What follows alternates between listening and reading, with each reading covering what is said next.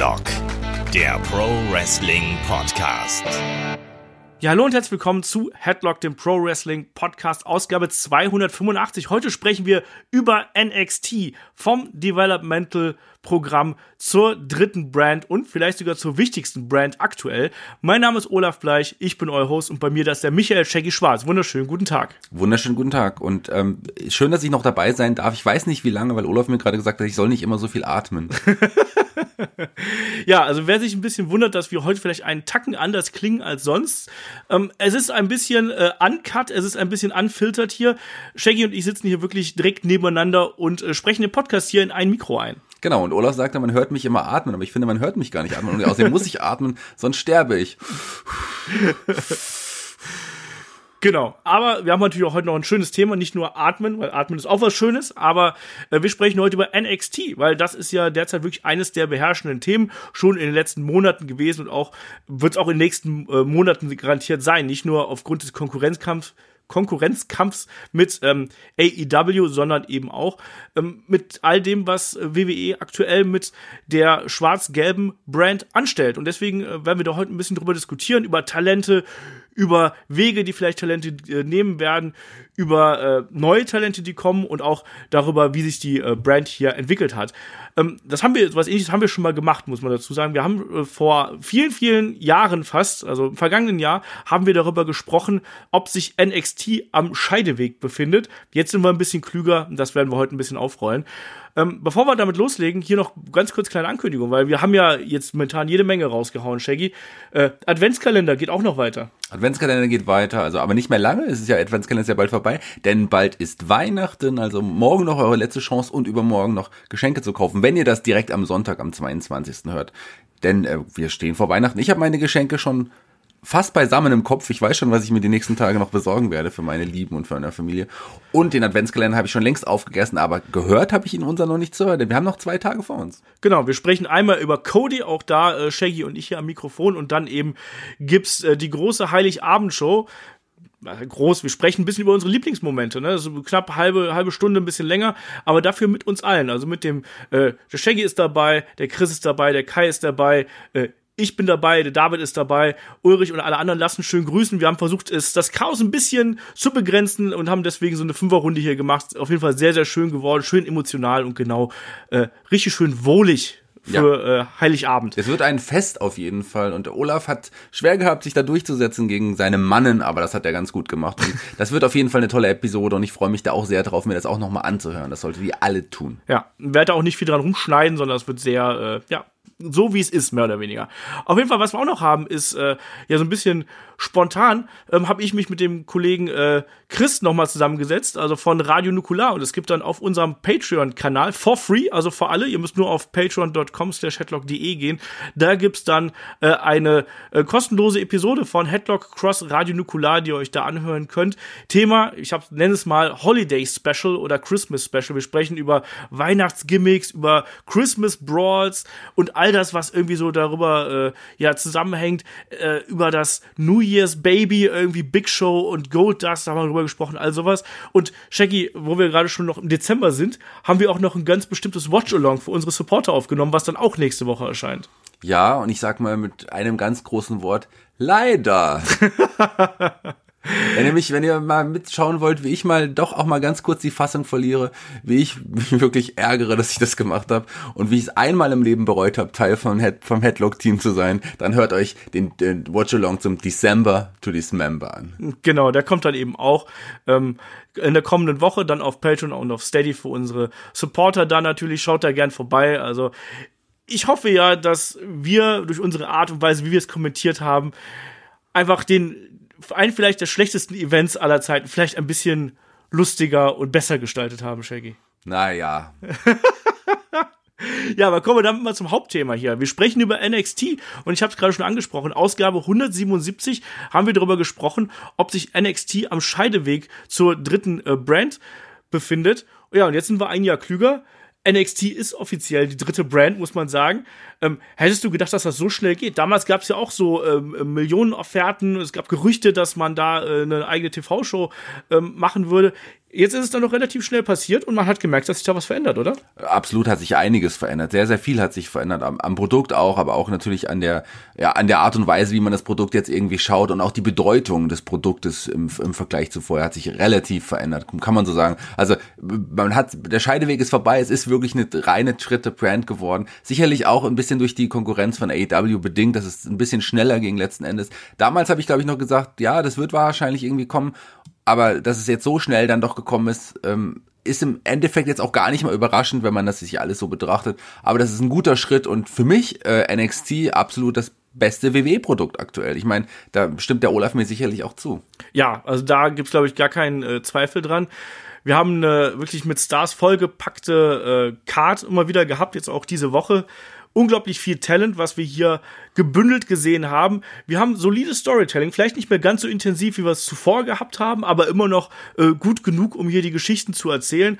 Und wie gesagt, man äh, packt mehr Star Power rein. Man hat viele Wrestler, die schon gemacht sind, die eigentlich, eigentlich bereit gewesen wären, auch den nächsten Schritt nach oben zu gehen. Den, die behält man jetzt aber bei NXT da, um einfach natürlich auch das Konkurrenzprodukt zur AEW hier zu stärken. Ja, und was das dann eben bewirkt, das haben wir ja zum Beispiel jetzt auch in dieser Woche ganz klar gesehen. Das war jetzt, würde ich mal sagen, zum ersten Mal ein klarerer Sieg für äh, NXT, nämlich zum einen ähm, ist NXT ja wirklich auch in den Ratings gestiegen. Man hat äh, äh knapp zwei Prozent zugelegt von äh, 778.000 äh, auf 795.000, während AEW Dynamite mit dem Season Finale ja quasi hier ähm, sogar ein bisschen abgerutscht ist. 12% verloren an, äh, an Zuschauerzahlen.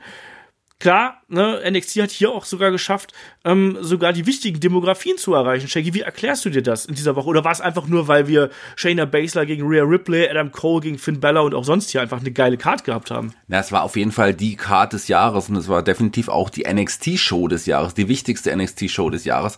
Äh, das war ja auch wirklich, man sagt, das haben viele gesagt, so ein kleines Takeover. Sicherlich ein bisschen anders aufgebaut, als ein Takeover normalerweise aufgebaut ist, aber man hat da die Hauptmatches gehabt. Also hätte man ein Takeover in der Zeit gehabt, wären das die Matches gewesen, die da stattgefunden hätten. Rhea Ripley ähm, und, und Shayna Baszler wurde über über Monate aufgebaut, auch ähm, Adam Cole in einem Match gegen Finn Balor. Also das war auf jeden Fall auch ein, ein Match, das ja auch sicherlich irgendwie eine, eine größere Takeover hätte headlinen können. Also das waren schon große Matches, die man da gesagt hat. Und das ist im Grunde der Grund. AEW hat parallel ja nur eine normale Wrestling-Show geliefert. Nicht mal eine der besseren, aber schon eine solide Show, die, die bei AEW geliefert hatte.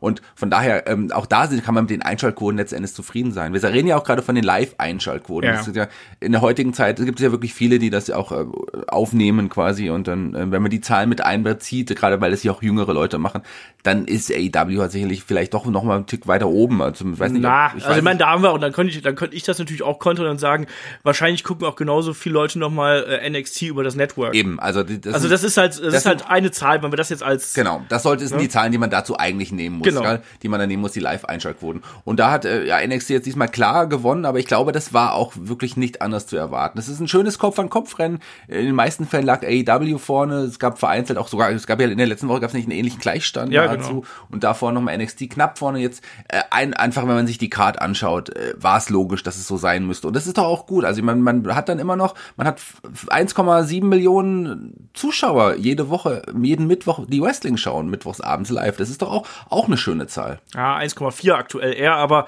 ähm, ist ja auch egal. Was ich halt eben krass finde, ist der Ratings-Einbruch, den wir inzwischen bei AEW quasi gesehen haben. Die sind gestartet mit 1,4 Millionen und sind jetzt, wenn wir jetzt die letzte Show mal so als Gradmesser nehmen, sind jetzt bei knapp 700.000. Das sind 50 Prozent weniger in, innerhalb von, von zwei, äh, drei Monaten. Also das ist schon, ist, weiß nicht, liegt das an der NXT oder liegt es einfach daran, dass man sich inzwischen auch schon so dran gewöhnt hat, dass man ja jetzt so diesen Konkurrenzkampf hat, dass man verschiedene Produkte hat, dass man sich aussuchen kann?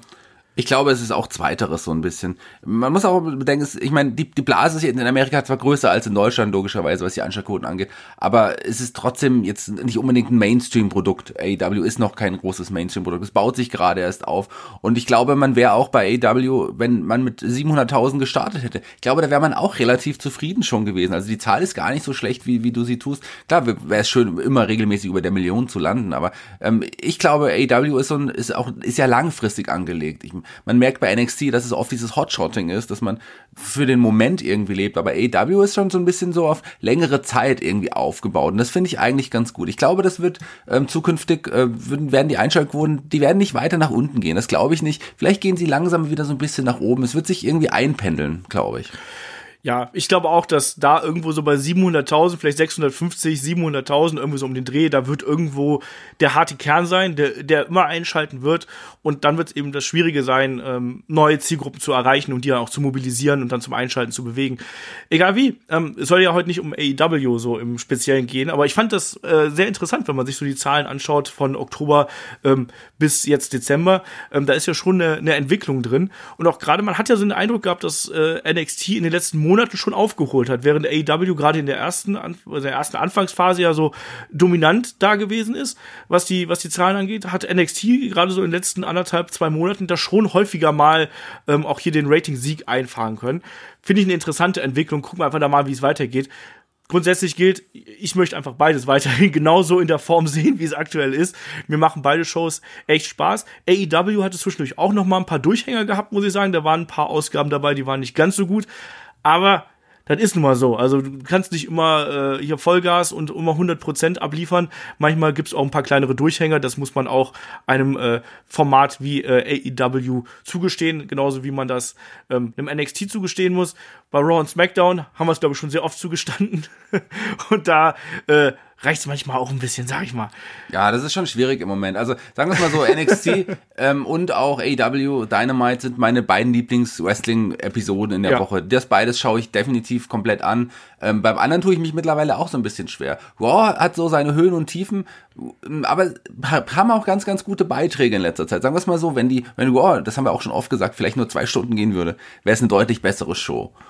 Gut, SmackDown geht nur zwei Stunden, aber da setzt man aktuell, ich meine, ich sag ja auch mal, ich mag Baron Corbin als Heel, aber so als Top-Heel, kann ich den auch nicht unbedingt sehen. Das ist ein Mid-Card-Heel, dann macht, macht er Spaß, aber so die Fehde gegen, gegen Roman Reigns, die ja SmackDown so ein bisschen bestimmt oder die Fiend-Geschichte mit ähm, Daniel Bryan war noch interessant, aber jetzt das mit The Miz, das fand ich auch eher ein bisschen schwierig. Ähm, also sagen wir es mal so, NXT und AEW, das schaue ich mir die, das schaue ich mir immer an und das begeistert mich. Und ähm, gerade das NXT-Produkt hat, es hat sich in den letzten Monaten ja auch noch mal so ein bisschen verändert. Genau das, da sind auf jeden Fall die Veränderungen da, nicht nur was das Personal angeht, sondern auch was die Präsentation, was die Storylines angeht, das ist auf jeden Fall da. Und bevor wir jetzt darüber äh, sprechen, äh, möchte ich aber gerade nochmal äh, darauf zu sprechen kommen, dass ja NXT ursprünglich natürlich mal als Devel Developmental Area geplant worden ist. Ähm, ne? Also da wirklich auch als, als Bereich, wo sich die äh, jungen Stars probieren können, wo man quasi im kleinen, geschützten Bereich ist irgendwie. Man ist auf dem Network, das sind eh alles, ja, zahlende Kunden, die sind dem Produkt vielleicht ein bisschen näher als die Zuschauer, die das ähm, über ihre Cable Company einfach nochmal so mitkriegen quasi. Klar, Kabelgebühren zahlt man eben auch, aber äh, ihr wisst, was ich meine in diesem, in diesem Punkt.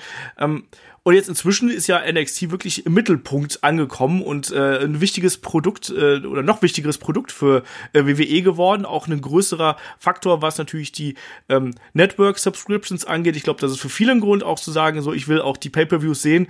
Ähm, da äh, abonniere ich dann eben auch das WWE Network. Ich will äh, die Shows dann vielleicht ein bisschen später auf dem Network sehen oder wie auch immer. Ich glaube, dass NXT im Stellenwert schon äh, gewachsen ist und größer geworden ist. Und jetzt ist die Frage, Shaggy, wie ist denn das? Kann NXT noch als Talentschmiede gesehen äh, werden? Weil das ist auch was, was ich ganz oft ähm, bei unseren Kommentaren lese, dass man auch sagt, ja, NXT ist ja auch immer noch Talentschmiede, aber ich sehe das halt gar nicht mehr so, weil die Leute, die jetzt bei NXT auftreten, die sind für mich zu 90 Prozent wirklich schon gemacht. Ja, du musst da ein bisschen auch differenzieren beim NXT-Produkt. Klar, also wenn man sich das TV-Produkt anschaut, das sind alles schon gemachte Leute. Da treten vielleicht mal ähm, ja als als in Squash-Matches mal auch die, die Stars von, von morgen möglicherweise auch mal auf oder werden mal ganz kurz präsentiert. Aber im Grunde sind das alles schon fertige Wrestler, die, weil es ja auch ein fertiges Brand ist. Aber es gibt ja immer noch auch den NXT-Teil, der in Florida tourt. Das sind ja dann auch eher die, die im Performance Center noch sehr viel trainieren und so. Das ist ja auch noch NXT. Also NXT hat immer noch diese, dieses Developmental, ähm, den Developmental-Bereich, aber das TV-Produkt, das ist keine Talentschmiede mehr. Das ist schon, das sind schon fertige Talente, die auch äh, teilweise, wir werden auch gleich nochmal über Tommaso Ciampa reden, teilweise fest einfach bei NXT sind. Es geht nicht mehr darum, da Leute aufzubauen, die dann ins Hauptroster zu holen. Die Zeiten sind rum. Ja, genau. Es geht nicht mehr darum, hier quasi Stars zu machen, damit die dann irgendwann bei Raw oder SmackDown debütieren, um da groß dazustehen, sondern nein, man möchte hier auch wirklich ein fertiges Produkt präsentieren, was für sich groß wirkt. Und deswegen behält man auch die Stars da, präsentiert teilweise die Stars natürlich auch bei Raw oder SmackDown oder jetzt bei Survivor Series. Es wird ja auch gerüchtet, dass äh, es beim Royal Rumble auch genauso aussehen wird. 10, 10, 10 wurde da ja äh, mal drüber gesprochen. Fände ich übrigens ein bisschen langweilig, muss ich sagen, wenn man das einfach so teilen würde. Ich hoffe, das lässt man ein bisschen ähm, lockerer, oder wie siehst du das? Ja, ich hoffe, das lässt man auf jeden Fall ein bisschen lockerer. Nicht, dass man dann schon vorher weiß, ja, zehn von da, zehn von da und dann. Aber auf der anderen Seite hat man dann auch nicht mehr einen, ja, ein, ein, ein Undercarder plötzlich im Royal Rumble, der da eigentlich gar nicht hingehört. Also das B-Team muss ich, glaube ich, nicht im Royal Rumble sehen irgendwie. Da man Greatest Royal Rumble. Greatest Royal Rumble, gerne. da dürfen sie, da dürfen sie zweimal auftreten sogar. Das können sie gerne machen. Nichts gegen das B-Team, ich mag die auch immer noch irgendwie gerne. Aber zum Beispiel, dann, dann hat man es schon ein bisschen zentrierter und ein bisschen äh, fokussierter auf die wirklich größeren Namen. Und das ist vielleicht auch ganz interessant. Also ich kann mich noch an Rumbles erinnern, wo wir wirklich viele große Namen hatten und man nicht wusste, wer könnte jetzt irgendwie gewinnen. Mittlerweile waren ja in den letzten Jahren vielleicht drei, zwei, drei, wo man wusste, einer von denen wird's. So. Ja, und vor allem die Frage ist natürlich dann auch, jetzt mal angenommen, man lässt wirklich jemanden von NXT gewinnen. Er bekommt ja einen Title Shot, aber er kann sich aussuchen, oder sie vielleicht auch. Ähm, wo er, wo er oder sie diesen Title Shot einlösen will. Das heißt, man bringt dadurch natürlich noch mal eine zusätzliche Überraschungssituation äh, ja, mit rein. Man kann da direkt eine Storyline aufbauen, dass dann der oder die Gewinnerin, je nachdem welcher Rumble es dann ist, hier auftaucht, da auftaucht und quasi den Champion irgendwie da herausfordert.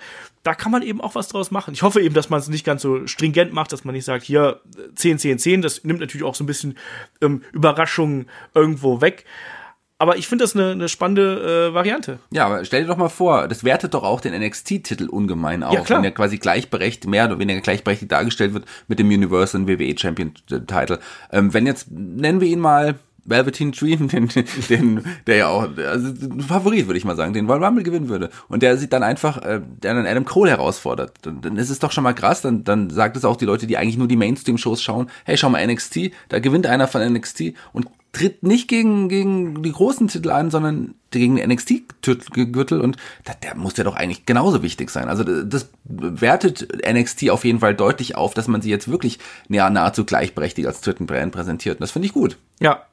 Außer Velveteen Dream hat keinen Bock, in 10 Sekunden gegen Brock Lesnar zu verlieren. Das kann natürlich auch sein. Das kann natürlich auch sein. Alles ist möglich. Ja, aber um auf die Ursprungsfrage zurückzukommen, du hast natürlich absolut recht. Man, NXT ist inzwischen weitaus mehr als nur diese Verbindung aus Performance Center und eben der, der Show an sich, sondern NXT ist ja inzwischen nicht nur eine eigene Brand, sondern es ist ja ein kleiner Kosmos geworden. Das besteht aus dem Performance Center, wo teilweise ja auch, wir haben es gesehen, jetzt neue ähm, Trainees reingekommen sind, die noch gar nicht viel mit Wrestling zu tun gehabt haben, die da das teilweise von der Pike auf nochmal lernen, wie das alles funktioniert, teilweise auch ähm, bekannte Namen, die da nochmal reingeworfen werden, die da auch nochmal feingeschliffen werden. Das haben wir ja auch in der Vergangenheit selbst bei etablierten Stars gesehen, die davon extrem profitiert haben, dass sie nochmal ins Performance Center gegangen sind, da nochmal äh, trainiert haben, da vielleicht auch nochmal Tipps bekommen haben, weil da sind nun mal wirklich die, die smartesten äh, äh, Trainer irgendwie vorhanden. Ja, und Shaggy, du willst was sagen. Das ist ganz witzig, weil wir jetzt nebeneinander sitzen. Shaggy hält hier gerade so mich, wie, genau. wie, in der Schule. wenn du, wenn du ganz besonders dringend dran kommen möchtest, dann musst du schnipsen dabei. Genau, da muss man ja, muss man sich reinrufen, wie man sonst macht, wenn wir nicht nebeneinander sitzen. Ja, das ist vollkommen richtig, aber gerade so gemachte Leute, die in, in Indies auch schon Stars waren, jetzt zur WWE gehen, die, die, denen muss man das Wrestling ja nicht mehr beibringen. Nee, Die aber die man einfach- Feinheiten Genau, die doch. Feinheiten, die Art und Weise, wie man quasi ein Match auch vor Kameras führt. Quasi, Genau. wo ist die Kamera, wie bewege ich mich zur Kamera, wie, wie rede ich mit der Kamera, wie spiele ich mit dem Publikum auf der und der Seite. Sowas wird dann da quasi den, denen noch gelehrt und das ist total wichtig. Ja, und auch die Kleinigkeit, Entschuldigung, wenn ich das Ja. Wort falle. Also jetzt kann ich ja Du kannst dich auch melden. Ja, genau. nee, aber, aber hier ist es ja auch wirklich so, dass es auch manchmal die Kleinigkeiten sind. Auch sowas wie, nimm dir mal ein bisschen mehr Ruhe oder ähm, ne, ver ver versuch vielleicht der Aktion noch ein bisschen mehr äh, Bedeutung beizumessen und so. Ich habe ja immer gesagt, zum Beispiel beim Kyle O'Reilly ist mir so ma massiv aufgefallen, auch bei einem Adam Cole. Wollte ich gerade sagen, Adam Cole zum Beispiel. Der, der, also Adam Cole war schon jemand, der immer das Charisma hatte und das Absolut. Talent, aber so richtig, der auch schon beim, bei den Fans connected hat, aber bei, ich glaube bei uns beiden sogar so ein bisschen nicht ganz überzeugt hatte, aber so in seiner jetzigen Rolle, der ist so aufgeblüht jetzt, da allein dadurch, dass er sicherlich andere Tipps bekommen hat, die er vielleicht im Indie nicht so bekommen hat und das funktioniert. Adam Cole, ähm, ich glaube, der wird nie ein Riesenstar. Ich glaube nicht, dass er Main Roster, das kann man das überhaupt noch sagen, dass er in den bei Raw und SmackDown vielleicht auch einen World Title halten wird. Ich von der Statur passt es, glaube ich, irgendwie nicht ganz. Ja. Aber NXT ähm, da trägt er das Brand aktuell sehr gut und, und gerade die Undisputed Era ähm, ist Dreh- und Angelpunkt bei NXT und es nervt nicht mal, sondern die machen das richtig cool. Ja, bin ich komplett bei dir. Ich war früher jemand, der auch gesagt hat, dass ein Adam Cole von vielen Internetfans extrem overhyped wird irgendwo. Inzwischen gefällt er mir extrem gut und inzwischen mag ich ihn sehr gern. Früher fand ich ihn phasenweise unausstehlich, muss ich dazu sagen. Ich mochte ihn teilweise überhaupt nicht. Ähm, inzwischen gehört er zu meinen, zu meinen Favoriten bei äh, NXT und auch die Matches, die er dann äh, beispielsweise gegen den Daniel Bryan irgendwie äh, bestritten hat das war super. Also da motze ich gar nicht, sondern bin da wirklich äh, sehr eher begeistert davon, in welche Richtung sich die äh, Talente hier entwickelt haben. Und ähm, das stimmt auf jeden Fall. Ne? Und wie gesagt, ähm, es ist es ist ein Kosmos, der da entstanden ist. Du hast die Touren angesprochen, das gehört eben auch dazu, dass eben auch die frischen Talents da nochmal äh, vor Live-Publikum Erfahrung sammeln und erfahren, wie wie reagiere ich, wie kann ich meinen Charakter präsentieren. Das gehört eben alles dazu und das ist eben alles Teil dieses NXT Kosmoses. Also ich kann, ich versuche immer diesen Begriff Brands zu ähm, auszuweichen, weil ich finde, das, das fasst das nicht, oder? Also ich finde, Brand ist so sehr singulär, aber eigentlich ist das viel, viel mehr. Das ist mehr, das ist tatsächlich ein Kosmos, weil er ja auch noch so viel dazugehört. Du hast es gesagt, ähm, NXT UK ist auch ein Teil davon. Genau. Und gerade NXT wird sich sicherlich weltweit noch weiter ausbreiten. Vielleicht wird es NXT Japan irgendwann geben, NXT Australia, man weiß es nicht. Aber also Sachen, ähm, das, das, kann, das kann auf jeden Fall kommen, weil NXT jetzt wirklich nicht nur dieses, dieses Brand ist, sondern Kosmos ist ein guter Begriff dafür. Ich meine, ähm, ein gutes Beispiel, weil wir ihn besonders gut kennen und die Entwicklung von ihm mitgemacht haben, Marcel Bartel, mhm. der, der hat ja sowas von profitiert. Der hat bei der WXW und aber auch vorher schon in, äh, ich glaube, Nordisch Fight Club war, da hat er ja trainiert. Genau. Für, ähm, da hat er schon einiges gelernt, super Talent, super geschliffen. Bei, bei der WXW hat er sich weiterentwickelt. Aber welchen Sprung er jetzt erstmal durch das Performance Center gemacht hat, dann durch die Florida-Touren mit den Leuten und jetzt äh, bei NXT UK und auch bei NXT auch eingesetzt wird, das ist krass, wie der sich entwickelt hat, was aus dem geworden ist. Das ist ein, das ist auch ein Star. Das ist ein, das ist auch schon jemand, der, dem, dem man, wo man sagen kann, der könnte in Zukunft auch irgendwie größere Rollen spielen. Und das allein, weil er diesen, diesen, diesen, ja, diesen Gang durch die NXT, äh, verschiedene NXT-Bereiche auch gemacht hat, ist ja ein, enorm gewachsen. Auf jeden Fall. Das äh, sehe ich auch so. Er ist auch körperlich gewachsen, muss man dazu sagen. Also da haben wir auch in der äh, in der Review von äh, der 19th Anniversary, wo er ja Robbie Brooks halt in die WXW Hall of Fame eingeführt hat, haben da äh, Kai, Tobi und ich noch drüber gesprochen, zu hören bei Patreon und Steady, hier kleiner Verweis. Ähm, und äh, der ist ja auch wirklich nochmal muskulöser geworden, nochmal breiter geworden. Das war ja auch so eine Entwicklung, die er eh schon gehabt hat. Ähm, und, und der wird ein Star werden. Also wir haben diese, auch da hier die Querverweise zwischen den verschiedenen NXT-Bereichen, finde ich da auch extrem wichtig, dass man ähm, auch mal Talent von NXT UK bei NXT sieht, von NXT bei NXT UK. Ähm, wir haben jetzt natürlich auch durch diese Personalien, nenne ich sie mal, äh, Two Five Live hier zwischen, ich glaube, das wird was sein, was wir wahrscheinlich 2020 sterben sehen werden, oder? Ach, das, da bin ich mir gar nicht so sicher. Also, was? Ich glaube, das wird es nicht mehr geben. Ich bin mir da gar nicht so sicher. Man, man hat ja jetzt ein paar Folgen mal, also man setzt ja auch zwischen den Jahren wieder aus, man hat zwischendurch auch mal einfach keine Folge aufgezeichnet. Ich glaube, das wird es wird nicht mehr so sein, dass es jede Woche Tour 5 Live gibt, aber auf der anderen Seite hat die WWE da keine hohen Kosten dafür. Also das sind keine hohen Kosten, die sie hat. Sie kann die Cruiserweights nochmal antreten lassen ähm, und man hat noch mehr Content für das Network. Also man braucht es nicht unbedingt, weil auch die Einschaltquoten im Network ja da auch nicht so hoch sind. Aber auf der anderen Seite schadet es auch nicht, dass es läuft. Es gibt sicherlich einige Leute, die das noch schauen. Für einige Wrestler auch, die sich da auch weiterentwickeln, aktuell irgendwie so ein bisschen, die da auch, also ich meine, sagen wir es mal so, die, die Singbrüder, die unterhalten da auch so ein bisschen bei, bei Tour 5 Live. Und die sind, die sind mehr oder weniger. Also ja, aber das fühlt sich doch so an wie Main Event oder sonst irgendwas, oder? Ja, mehr ist es auch nicht. Mehr ist es einfach auch nicht mehr. Also ich würde keiner meckern, wenn mal es keine Main Event Folge gibt, aber man kann es auch mal schauen, wenn man wenn man Bock hat, mal so eine so eine Sendung zu schauen, dann kann man das machen. Und Jack Gallagher, der hat, der wird momentan bei NXT jetzt noch nicht so richtig eingesetzt, NXT UK nicht, den setzt man da im Moment ein. Oder auch Brian Kendrick, auch da lernt, lernt man ja auch nochmal noch mal an das Produkt ranzukommen. Da muss man jetzt nicht irgendwie so die, die Heavyweight Clashs haben, sondern das ist wirklich ein eigenes Produkt. Man muss es nicht verfolgen, das ist nicht schlimm. Und es wäre, glaube ich, auch nicht schlimm, wenn es sterben wird. Aber ich, auf der anderen Seite denke ich einfach, warum, also ich meine, ich denke sich die WWE auch, die nehmen nicht mehr jede Folge, jede Woche eine Folge auf. Die machen es manchmal und dann machen sie es wieder und dann machen sie es mal nicht. Aber es ist doch Kacke. Entschuldigung. Aber das ist doch, da muss ich jetzt hier ins Wort fallen.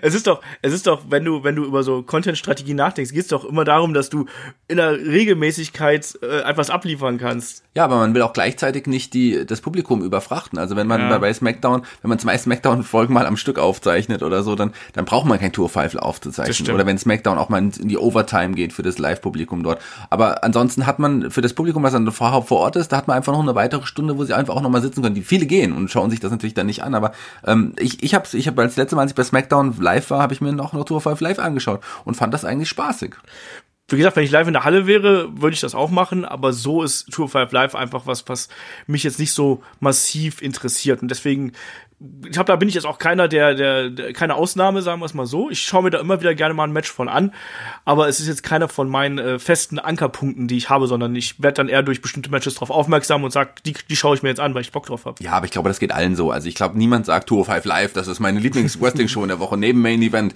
Natürlich nicht. aber es schadet auch nicht, dass es da ist und es gibt einfach auch den, den Wrestlern auch nochmal die Möglichkeit, nochmal auch vor TV-Kameras anzutreten. Das stimmt. Und ähm, sagen wir so, wenn es eingestellt wird, ist es egal. So. Ja. Aber es ist auch egal, dass es läuft. Und ähm, ich finde, es ist nicht schlimm und ich glaube nicht, dass es so direkt sterben wird. Vielleicht wird es irgendwie langsam auslaufen, das mag sein, aber ich, ich glaube, man wird da einfach noch beibehalten. Warum auch nicht? Man hat ja gesehen, also das ist beispielsweise der Cruiserweight Belt jetzt ja auch dann äh, NXT Cruiserweight Title ist, äh, dass er da hauptsächlich dann auch oder oft verteidigt wird und da eine größere Rolle spielt. Leo Rush übrigens äh, natürlich jetzt äh, kein Titelträger mehr, sondern einer deiner besonderen Freunde hier, Angel Garza, auch in einem fantastischen Match zwischen zwischen den beiden. Ja, tolles Match dabei. Ein Angel Garza ist sowieso jemand, den, den ich vorher nur vom Namen her irgendwie kannte und dann durch dieses Breakout-Tournament, ähm, als ich ihn das erste Mal gesehen habe, dachte ich irgendwie, boah, was ist denn das für einer? Der hat ja echt Charisma. Das ist ein, ein cooler Dude und dann kommt auch aus der großen Garza-Familie. Ähm, äh, das ist schon, das ist schon cool. Also ich, ich glaube, sein, ist sein Cousin nicht Umberto Carrillo, sogar sein Cousin, glaube ich. Ähm, die sind ja auch miteinander verwandt. Ähm, also ein Angel Garza hat deutlich mehr Charisma mitgebracht als ein Umberto, aber ähm, ich kann diesen Namen nicht hören. Kennst du diesen Gag? Das ist doch mein Lieblingswitz, der Umberto-Witz. Ja, der Umberto-Witz. Hallo, Klingeling, hallo, ich bin Umberto, ich bin hier, um mit ihrer Tochter zu schlafen. um was? Umberto. genau. Naja, ich muss da immer dran denken, es tut mir leid. Jedes Mal, wenn ich den sehe, ich, von, von, von meiner Seite aus bräuchte er dringend einen anderen Vornamen. Ja, aber das ist, ein, das ist doch ein lateinamerikanischer gebräuchlicher ich weiß, Name. Aber dieser, du hast ihn mir zerstört, Shaggy. Das tut mir leid. Oder ich meine, das war auch Joko und Klaas, oder? Das ist von Joko und Klaas. Ja, also genau. Da, die haben den bekannt gemacht. Ich gab es den Witz vorher schon. Die goldene Umberto. Vielleicht gibt's den auch irgendwann bei WWE. Den goldenen Umberto, schauen wir mal. So. Das ist auf jeden Fall, aber das ist auch jemand, der trotz allem, der wird zum Beispiel gut dargestellt bei War. Ich finde den auch gar nicht, also ich finde den jetzt deutlich interessanter als damals noch bei NXT. Da hat er mir gar nichts gegeben. Jetzt hat, hat er so ein bisschen, ein bisschen Farbe bekommen. Und das finde ich auch ganz gut. Aber wir reden ja nicht über die Raw Stars, wir, wir reden gerade über Angel Garza, weil der ist, glaube ich, der deutlich größere Star in der Familie. Ich, das ist jemand, ähm, stellen ja viele jetzt schon die Vergleiche an mit einem jungen Eddie Guerrero ja. möglicherweise. Ist natürlich das sind noch nicht Riesenfußstapfen. Aber Angel Garza, der hat, der hat Talent, der hat Charisma, der kann alles. Der kann den leicht arroganten Face spielen und der kann aber auch ein super Heel sein. Ich glaube, das ist jemand, von dem wir in Zukunft noch einiges hören werden. Das ist jemand auch, der ähm, vielleicht bei NXT, vielleicht auch in einem der anderen Roster irgendwie sicherlich noch für größere, größere Furore sorgen kann. Also es ist eines der großen Talente, die NXT, die Zukunft von NXT bestimmen können. Da gibt's ja einige, äh, die jetzt in den letzten Monaten aufgebaut worden sind und genau. die auch noch kommen werden. Also es sind ja einige, die sind noch nicht mal aufgebaut, aber die sind schon, die sind schon, äh, ja, wie nennt man das, auf der Startrampe. Genau, ja, also da wollen wir jetzt auch einfach mal drüber sprechen. Wir, du hast gerade Angel Garza angesprochen, den hatten wir auch schon zuletzt, aber es gibt auch noch viele andere äh, Talents, die jetzt du hast das Breakout-Tournament angesprochen, die da gefeatured worden sind, die jetzt auch im Nachgang noch hier präsentiert worden sind. Und da wollen wir einfach mal kurz drüber plaudern, was denn für die irgendwie in Zukunft anstehen könnte. Angel Garza, bin ich komplett bei dir, ist jetzt erstmal Cruiserweight-Champion, das ist eine Top-Sache, der wird da seine Rolle erstmal finden. Ähm, Verbindung mit Eddie Guerrero ist natürlich auch der Schnurrbart, also das gehört auch dazu. Ja, aber dafür kann er besser die Hose ausziehen. Ähm, nein, er war so ein Top-Talent, ich mag den auch unheimlich gerne. Aber was ist denn mit dem äh, Cameron Grimes beispielsweise? Der war ja jemand, ähm, den mochte ich jetzt beispielsweise in den Indies äh, nicht so super gern. Aber auch der hat meiner Meinung nach gerade an Charisma irgendwie dazu gewonnen. Ich weiß nicht, woran das liegt, aber ich finde, der ist auch gewachsen in den letzten Monaten. Ja, ich bin jemand, ich mochte Trevor Lee, also als Trevor Lee, so ist er vorher angetreten, ich mochte ich furchtbar. ihn schon, ja, ich mochte ihn schon so ein bisschen. Furchtbar. Sagen wir es mal so, also ich mochte mir keine Matches von ihm im TV anschauen, aber als ich ihn mal live gesehen habe, ich glaube, es war auch bei der WXW, ähm, fand ich ihn irgendwie sehr interessant und skurril, weil er so anders aussieht, weil er so anders aussah, anders wirkte und sich anders benommen hat. Ähm, das fand ich schon irgendwie ganz spannend und, aber gerade als, dann auch bei bei ähm, bei Impact hat er ja dann auch noch mal einen großen Sprung gemacht. Der, der Cult of Lee, äh, als Trevor Lee, diese diese Gruppierung um ihn herum, das war super interessant. Das hat das hat er hatte schon gezeigt, dass auch ein mehr in ihm steckt, dass er auch irgendwie sicherlich auch ähm, auch nicht nur im Ring interessante Aktionen zeigt, sondern auch so ein gewisses Charisma hat und auch eine besondere Art und Weise. Also es gibt keinen Wrestler, den der so ist wie Cameron Crimes aktuell. Der hat schon irgendwie ein eigenes, äh, also für mich ein eigenes Merkmal. Der ist schon besonders und ich gerade so, ähm, der wird ja auch super eingesetzt. Also der war im Finale des Breakout Tournaments. Der hat jetzt eine Geschichte mit Kushida laufen, die auch super interessant ist, finde ich. mit dem Hut? Dieses, ja, mit dem Hut ist doch egal. so einfach kann Wrestling sein. Ich habe mich trotzdem über dieses Match gefreut. Die haben auch ein tolles Match abgeliefert und ähm, der, also ich, ich mag Cameron Crimes und ich glaube, klar, der ist auch nicht der körperlich größte und das wird auch kein Main Eventer in irgendeiner nee. Art und Weise. Vielleicht wird er mal einen NXT-Titel holen, weil er einfach auch, der, weil es kann, weil er ein guter Wrestler ist. Aber ähm, trotz allem ist, ist finde ich, gerade die mit für eine Midcard ist es ein verdammt guter Wrestler. Das darf man eben auch nicht unterschätzen. Wir haben es auch häufiger mal gesagt, es kann nicht jeder Wrestler kann im Main Event stehen und kann irgendwie immer um den großen Titel mitfäden. Ich glaube, es ist auch wichtig, dass du äh, einen guten Unterbau hast, eben, dass du zwischen äh, Main Event und Midcard auch mal rotieren kannst, dass du auch mal jemanden hochpushen kannst vorübergehend und äh, da eben einfach durchrotieren kannst. Und da gehört eine gewisse Abwechslung dazu. Und ich habe es gerade gesagt, ich mochte einen Trevor Lee überhaupt nicht. Auch diverse Mal live gesehen, hat mir nie was gegeben. Aber man hat auch gemerkt, dass er sich entwickelt. Du hast das Charisma angesprochen, das hat er. Er hat einen Wiedererkennungswert, wenn du da bist äh, wenn, wenn du ihn zum ersten Mal siehst und, äh, und so. Also da, da ist was da. Aber ich schließe mich da an, ich sehe ihn jetzt auch nicht als, als Championship-Contender 2020. Vielleicht mal, ich weiß nicht, vielleicht, vielleicht mal äh, in, in der Tag-Team-Division oder sonst irgendwas da vielleicht eher. Vielleicht kriegt man dann noch jemanden ähm, als Tag-Team-Partner, der gut zu ihm passt. Oder so. Aber ich sehe ihn da jetzt auch nicht ganz, ganz oben. Muss aber auch nicht, sondern ähm, auch da, es muss eine gewisse Vielfalt geboten werden. Ich finde zum Beispiel, äh, wenn, wenn du ein Tag Team ansprichst, klar, das wäre, ich fände es ganz spannend, Cameron Crimes mal an der Seite von Killian Dane auch irgendwie zu sehen. Die können irgendwie optisch irgendwie auch cool zusammenpassen, oder? Irgendwie schon. Ich finde, Wegen der Haare. Ja, irgendwie sehen die cool zusammen aus, finde ich. Die, das wäre zum Beispiel auch mal ein ganz interessantes Team. Ähm, das das fände ich spannend, die mal zu sehen. Aber jemand, ähm, jemand, der auch, ich glaube, der ein Main Eventer sein wird und sein kann und nicht nur bei NXT, sondern auch bei Raw und SmackDown. Ich bin jetzt nicht der Superfan, aber der, der strahlt einfach dieses Superstar-Charisma aus. Das ist Damien Priest. Ich, der wird auch richtig gut aufgebaut. Das ist jemand, der hat den Look, der sieht auch, der, der sieht aus wie ein Star. Der ist im Ring auch gut, der hat einiges drauf und ähm, die, ich glaube, die WWE sieht, sieht sehr, sehr, sehr viel in ihm, weil man diesen Charakter sehr, sehr vorsichtig und gut aufgebaut hat und auch, auch, auch ähm, im Ring ist er ja auch sehr erfolgreich gewesen. Ich glaube, Damien Priest, von dem können wir noch Großes erwarten.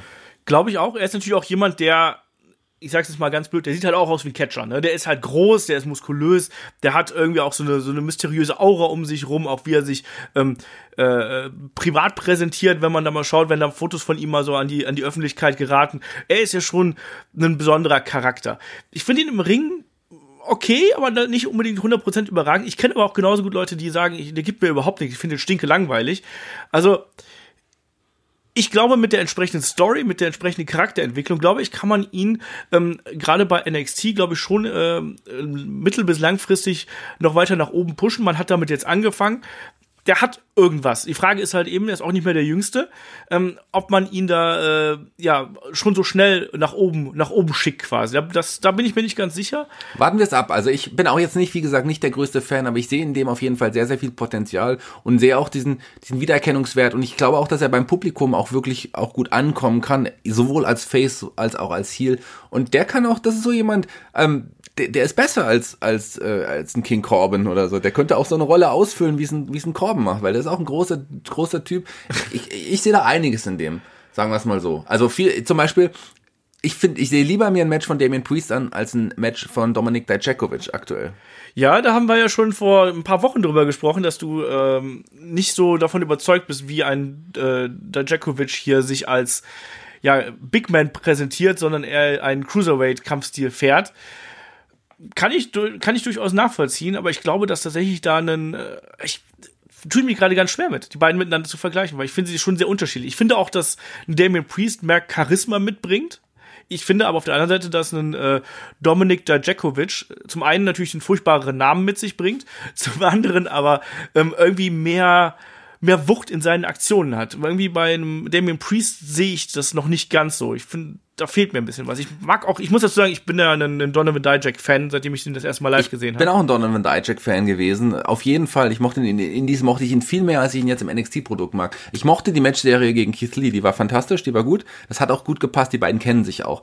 Aber ähm, wenn man einen Dominik Dijakovic sieht, gegen, gegen die Cruiserweights kämpfen sieht, dann geht er einfach deren Stil mit. Also der zeigt einfach dann so Aktionen, die manchmal auch von der Ringpsychologie gar keinen, gar keinen Sinn ergeben. Der erzählt noch keine Geschichte im Ring. Der reiht einfach eine Aktion an Aktion an Aktion und zeigt aber auch Aktionen, ähm, also der kämpft nicht wie ein Big Man, wenn er gegen Cruiserweight ja, ja, kämpft. genau, das hast du das, gesagt, ja. Das, das macht ein Keith Lee schon. Ja. Und äh, deswegen ist der auch weit, viel weiter oben in der Rangliste mittlerweile gestiegen. Die sind ja auf einer, einer Ebene quasi gestartet, beide und hatten ja auch die Geschichte miteinander, aber ein Keith Lee hat ein, mittlerweile einen Dijakovic um meilenweit abgehängt. Keith Lee hat auch deutlich mehr Ausstrahlung einfach als ein Dijakovic, das muss man auch sagen. Wenn ein Keith Lee die Halle betritt und einfach nur stehen bleibt, der verströmt ja Superstar-Charisma irgendwie. Ich finde, ein bisschen was fehlt noch. Mir fehlt noch ein bisschen Charakter irgendwie bei ihm. Ich finde, er hat vom Look her alles, was man braucht.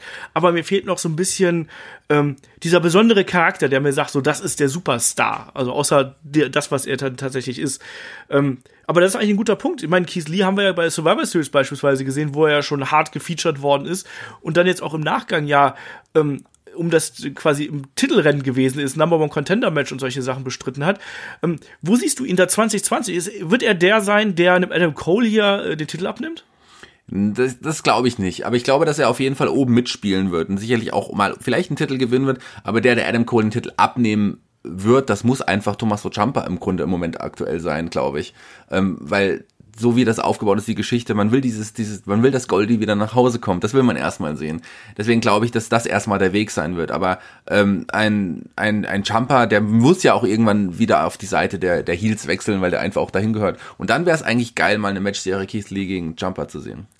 Oder wir haben natürlich auch noch, äh, gar nicht drüber gesprochen, wir haben natürlich auch noch den North American Title hier. Ne? Roderick Strong hat ja äh, schon eine Challenge ausgesprochen für äh, die nächste Ausgabe von, äh, von NXT, dann zu, zur Weihnachts-, äh, nicht zur Weihnachts-, zur äh, New Year's äh, Eve-Ausgabe mehr oder weniger.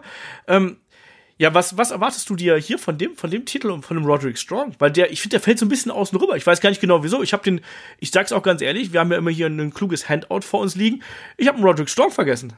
Ja, den kann man auch irgendwie leicht vergessen. Das ist irgendwie schön. Der ist ja, ein Roderick Song hat für mich in 2019 auch einen Riesensprung gemacht. Absolut. Also, der, ja.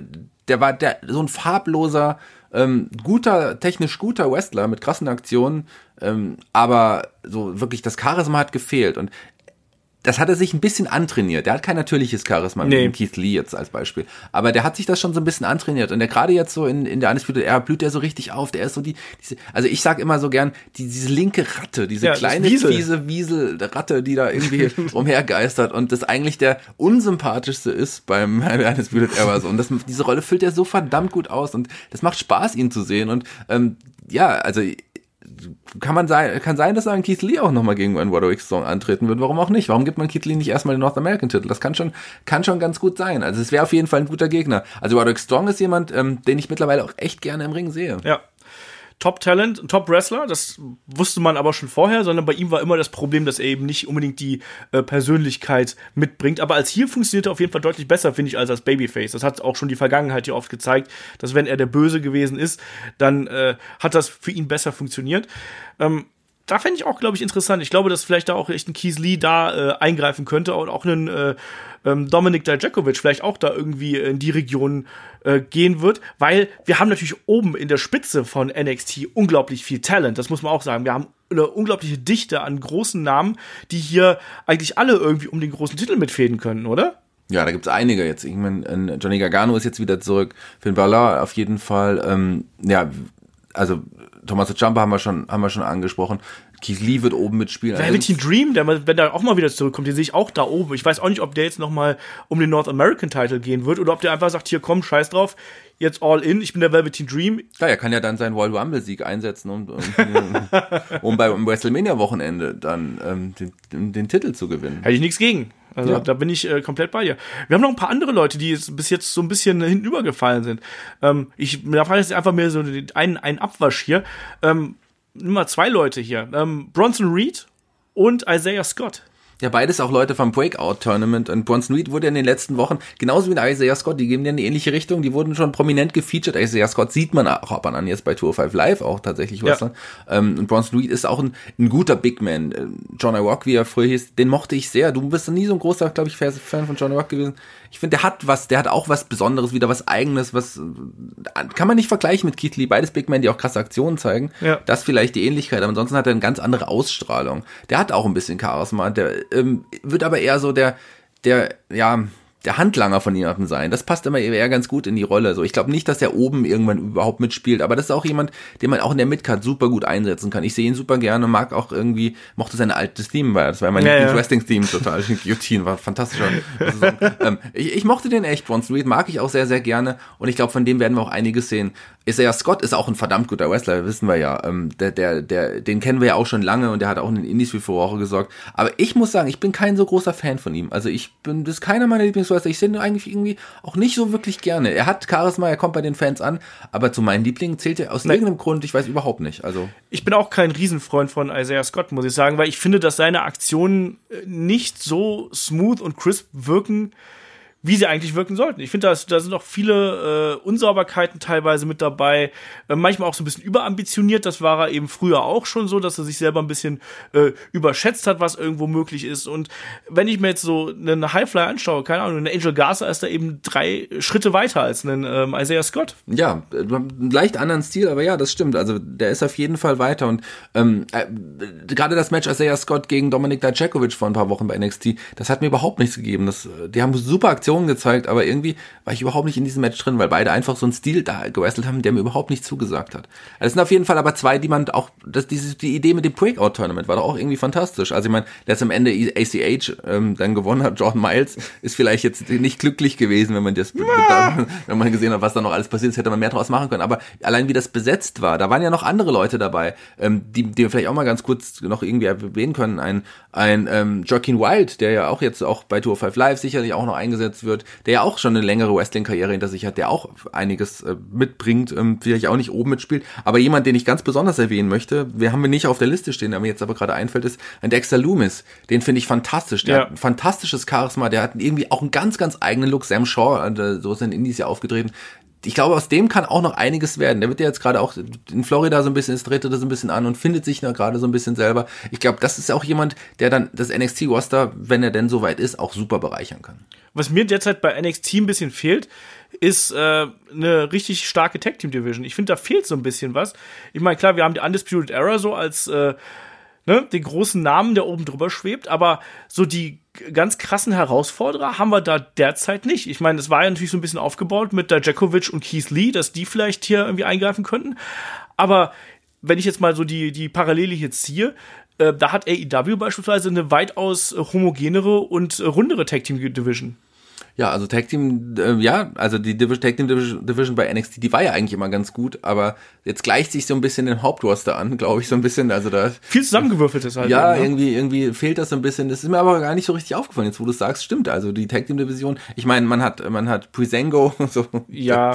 Äh, man hat, man hat. Die äh, Forgotten Sons man hat, man noch. Sons, aber ja. das sind, also, jetzt nicht böse gemeint, ich möchte da niemand zu nahe rücken, aber ich sehe Prisengo auch gerne aus einem Unterhaltungsgrund her, aber das sind eben für mich jetzt kein, also die fallen für mich jetzt nicht in die oh mein Gott, die muss ich sehen, Tag Teams. Ja, waren sie für mich mal eine Zeit, weil, aber sie haben sich auch irgendwie tot genug. Aber wegen den Fashion Files halt. Ja, die waren schon, das war schon witzig, die waren schon unterhaltsam, sind beides gute Wrestler. Ja, total. Ja, auch unterschätzt, muss man sagen. Ja, Gerade Tyler Breeze. Tyler Breeze finde ich fantastisch, ganz toller Wrestler. Ähm, aber ja, klar, also wir haben jetzt niemanden, der so wirklich oben dann so richtig mitspielt. Es wird wieder aufgebaut, da werden ja noch einige Teams auch kommen, gerade, ich meine, in der Nachwuchsarbeit ist ja NXT auch wirklich großartig.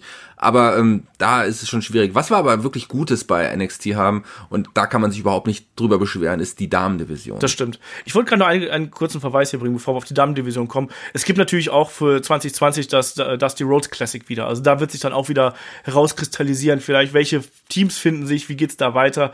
Ähm, ich glaube, das ist auch was, was Interessantes, dass man nochmal sagt, so, wir probieren es dann eben nochmal damit, ist ein etabliertes Turnier, was wir irgendwo haben und setzen da nochmal den Fokus drauf. Ähm, mal schauen, wie da die Besetzung ist. Aber wie das Forgotten Sons zum Beispiel finde ich ultra langweilig, muss ich ganz ehrlich sagen. Ich verstehe auch nicht genau. Ach, ist auch egal. Hat nicht funktioniert. Also war vielleicht mal ganz cool. Also so gerade in Florida, äh, die, die sind ja auch da erstmal Ja, ausprobiert ja. worden. Da hat es gut funktioniert, aber so im TV connecten sie auch bei mir nicht wirklich. In Jackson, Jason, Jason Riker, gell? Ja. Nicht, oder Jackson Jackson? Jackson, Jackson, Riker. Jackson Riker. Ähm, der hat ja auch so einen gewissen Look irgendwie auch. Und der aber irgendwie so, ist der Look auf Dauer dann auch irgendwie langweilig. Ja, generell äh, gefällt mir dieses Team jetzt nicht so, dass ich da sage, mein Gott, äh, die gehören für mich da oben mit rein, sondern das ist eher so ein Füllmaterial, mehr, mehr dann eben auch nicht. Und das, da fehlt einiges für mich persönlich. Ja, mal, wie gesagt, mal gucken, was, was, äh, was das alles noch bringt. Ja, aber wenn man über den Tellerrand, über den Teich blickt, ich meine, NXT UK, die haben ja da auch ein paar Ja, ja. gute Teams, die Das man. Imperium. sicherlich- Ja, die man auch dann äh, bestimmt auch im NXT TV sehen wird irgendwann. Da wird ja wieder was ein bisschen aufgebaut. Also es gibt ja mögliche Teams, die noch kommen werden. Also äh, es ist nicht, es ist nicht ausgeschlossen, dass in ein paar Monaten die Team Division wieder total interessant und spannend sein wird bei NXT. Genau. Und du hast gerade die Damendivision angesprochen. Die ist top. Das haben wir schon bei äh, Wargames gesehen, was da rausgeholt worden ist. Wir haben jetzt mit Rhea Ripley eine neue äh, Championess, die oben quasi anführt. Ähm, und trotzdem haben wir eben auch noch äh, jede Menge Damen, die so ein bisschen in der zweiten Reihe stehen. Ich meine, Bianca Belair hatte schon ihre Momente, um zu scheinen irgendwo. Ähm, aber ist jetzt erstmal wieder so ein bisschen natürlich hinter Rhea Ripley, würde ich sagen, so ein bisschen äh, eingeordnet worden, ist aber trotzdem jemand, äh, die da eine, eine wichtige Rolle spielen wird irgendwann. Messiah Lee, ähm, finde ich, ist noch ein bisschen rau hier und da, ist auch da jemand, der vielleicht sich noch ein bisschen zu überschätzt und vielleicht noch ein bisschen zu hektisch ist, aber die bringt auch äh, sehr viel Athletik mit, die, äh, die man hier eben einfach braucht. Und es gab jede Menge Neuverpflichtungen auch. Es gab eine Menge Neuverpflichtungen, aber nochmal kurz, bevor wir dazu kommen, zu Xia Li. Ähm, die hatte jetzt in den letzten Wochen mal Elias Nase, äh, ja, man weiß es gar nicht, ob sie es wirklich zertrümmert hat oder, oder vielleicht es doch ein bisschen geplant war, weil Elias sowieso eine Nasen-OP machen wollte, äh, witzigerweise. Also ähm, vielleicht hat es ein bisschen was damit zu tun, man weiß es nicht ganz genau. Ähm, die, ja, da, da braucht man auf jeden Fall noch ein bisschen was. Also bei, da, da wird es noch ein bisschen kommen. Aber man hat eine Mia Yim, man hat eine Dakota Kai, die super aufgebaut war, mit einem neuen interessanten Charakter. Tegan Knox wird kommen. Man hat ja auch eine D- Donna Perazzo, die auch irgendwie sicherlich noch äh, kommen wird. Man hat Laurel Van Ness ja auch vor einigen Zeit, einiger Zeit gesigned. Also äh, von der werden wir auch sicherlich irgend, äh, einiges sehen. Da, da, da wird was kommen. Aber eine Frau möchte ich ganz besonders hervorheben, weil das aktuell meine Lieblings-Damen-Wrestlerin ist, weil ich keine Damen-Wrestlerin so interessant finde wie die und das ist Io Shirai. Verdammt Ja. gute Wrestlerin, wenn nicht vielleicht eine der, also auf jeden Fall eine der besten Wrestlerinnen der Welt. Auf jeden und Fall. die wird ähm, möglicherweise, da hoffe ich sehr drauf, die neue Herausforderin für Ripley sein. Ja. Äh, bin ich komplett bei dir. Io Shirai, eine der, der besten Damen, die wir auf dem Globus haben. Ähm, auch der Charakterwechsel hat ihr super gut getan.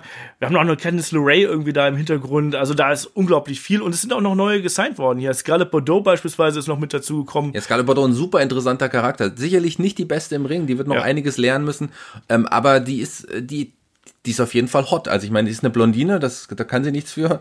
Der Olaf steht ja auf Blondinen. Olaf ist ja der Blondinentyp, ich mag die dunkelhaarigen. Aber äh, Scarlett Bordeaux ist auf jeden Fall eine, eine, eine Frau, die auffällt, sagen wir es mal so. Und die wird auch sicherlich im, wenn sie dann wrestelt, auch da total auffallen. Und ähm, wenn die Gerüchte stimmen, kommt sie auch nicht alleine. Also ihr, ihr Lebensgefährte Killer Cross hat ja jetzt auch Impact verlassen. Das ist auch jemand, der sicherlich das NXT-Roster verstärken könnte, wenn man ihn denn, denn nimmt. Genau, Shaggy greift ein bisschen vor, das war eigentlich so eine der letzteren Fragen, aber kein Problem. Ein Killer Cross ist auf jeden Fall jemand, in dem ich auch extrem viel sehe und es gibt ja äh, Meldungen, dass WWE ihm wirklich auch einen Vertrag unterbreitet hätte, der auf Main-Roster-Niveau ist, weil man eben so viel in ihm sieht. Und der bringt auch alles mit, der bringt Charisma mit, der bringt den Body mit.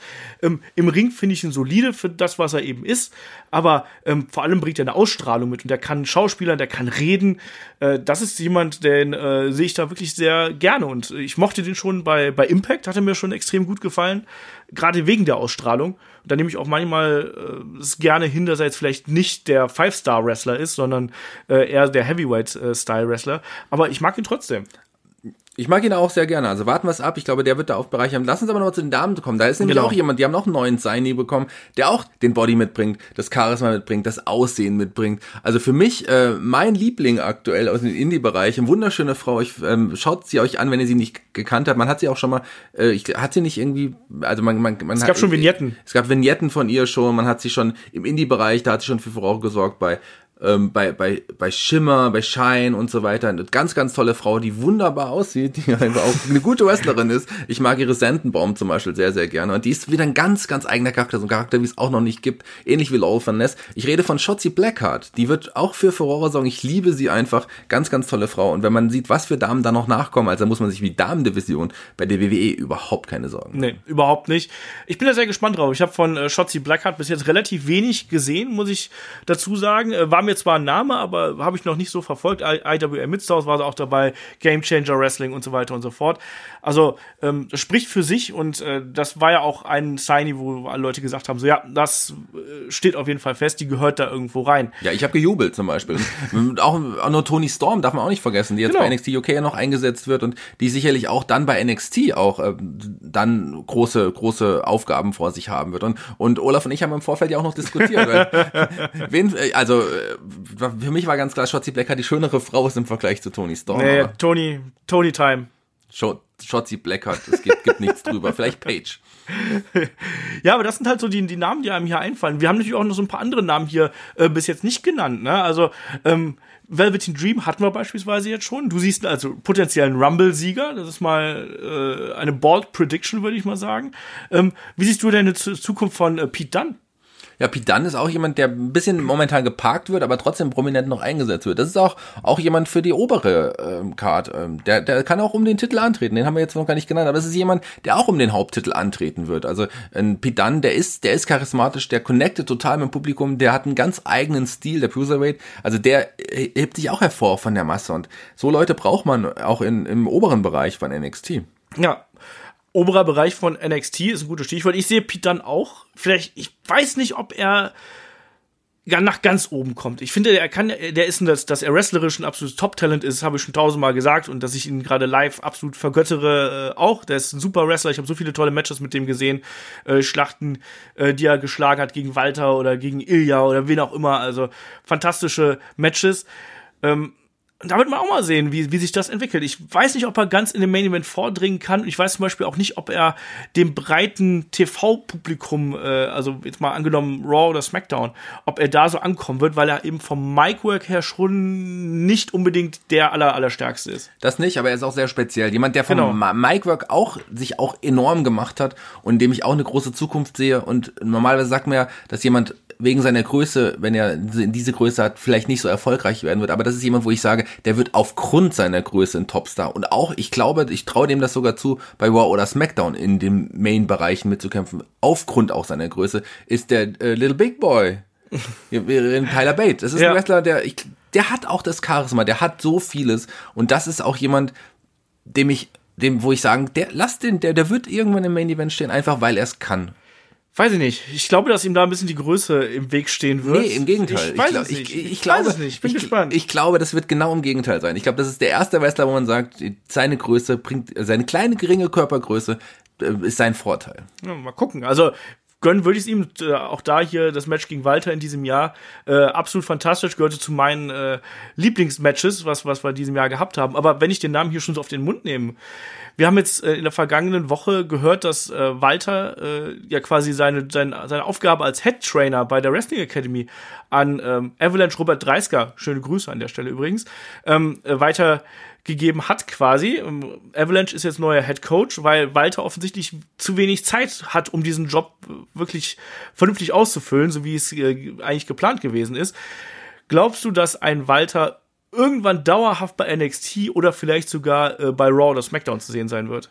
Das ist eine gute Frage. Also ich glaube, dass er eher bei NXT zu sehen sein wird als bei Raw und SmackDown, das glaube ich schon. Ähm, weil das ja jemand, der, der hat ja auch immer gesagt, der will eigentlich nicht in die USA ziehen.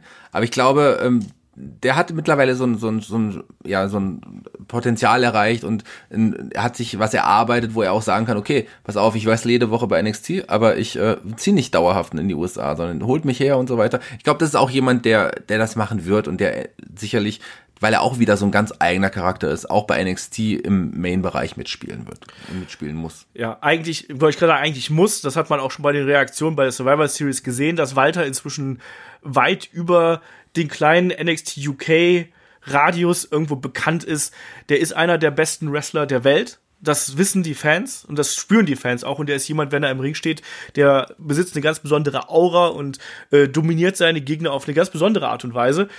Ähm, ich habe schon tausendmal gesagt, wie sehr ich Walter sowohl menschlich als auch als Wrestler schätze. Ähm, ich glaube, Walter, der Einzige, der entscheiden wird, welche Richtung Walter gehen wird, ist Walter selber. Und der wird irgendwann sagen, so, ich möchte das jetzt machen. Und ich glaube auch, dass WWE ihn fürstlich entlohnen wird, weil die auch sehen, was die an ihm haben. Und die werden zu ihm sagen, die werden das schon schmackhaft machen. Und ich weiß nicht, ob nicht dann irgendwann der Punkt da sein wird, ob er dann nicht doch sagt, komm, ne, ich bin jetzt, ich glaube, Walter ist jetzt 32, 33, irgendwie so um den Dreh.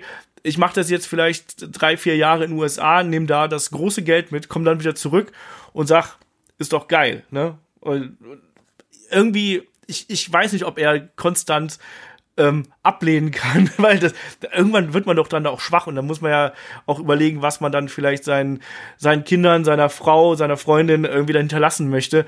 Ich glaube, wenn die Gelegenheit da ist, ah, ich, ich bin gespannt. Ich, ich wünsche ihm auf jeden Fall da alles Glück der Welt. Also ja, ich auf jeden Fall auch. Also das, das, ich glaube auch, dass er diesen Weg gehen wird. Einen ganz wichtigen Namen und dafür möchte ich mich jetzt erstmal entschuldigen. Den haben wir total vergessen, weil das ist, glaube ich, den, also dass wir den Namen vergessen haben, das, das ist mir persönlich tut mir das total leid. Matt Riddle. Das, das stimmt. Ist, den, warum haben wir Matt Riddle noch gar nicht angesprochen? Also wenn jemand, das ist, das ist, das Matt Riddle ist auch ein Superstar. Also Matt Riddle wird auch äh, sicherlich um den NXT-Titel mitkämpfen und den auch irgendwann holen. Und das ist auch jemand, der bestimmt auch bei Raw und SmackDown irgendwann eingesetzt wird. Matt Riddle ist ein Star, das ist ein Superstar, der hat auch was ganz Besonderes und das ist ein richtig, richtig guter Wrestler. Genau, Killian Dane haben wir angesprochen, ganz kurz. Sehe ich jetzt beispielsweise nicht unbedingt äh, ganz, ganz oben, sondern sehe ihn eher als soliden Mitkader. Ja, wenn überhaupt.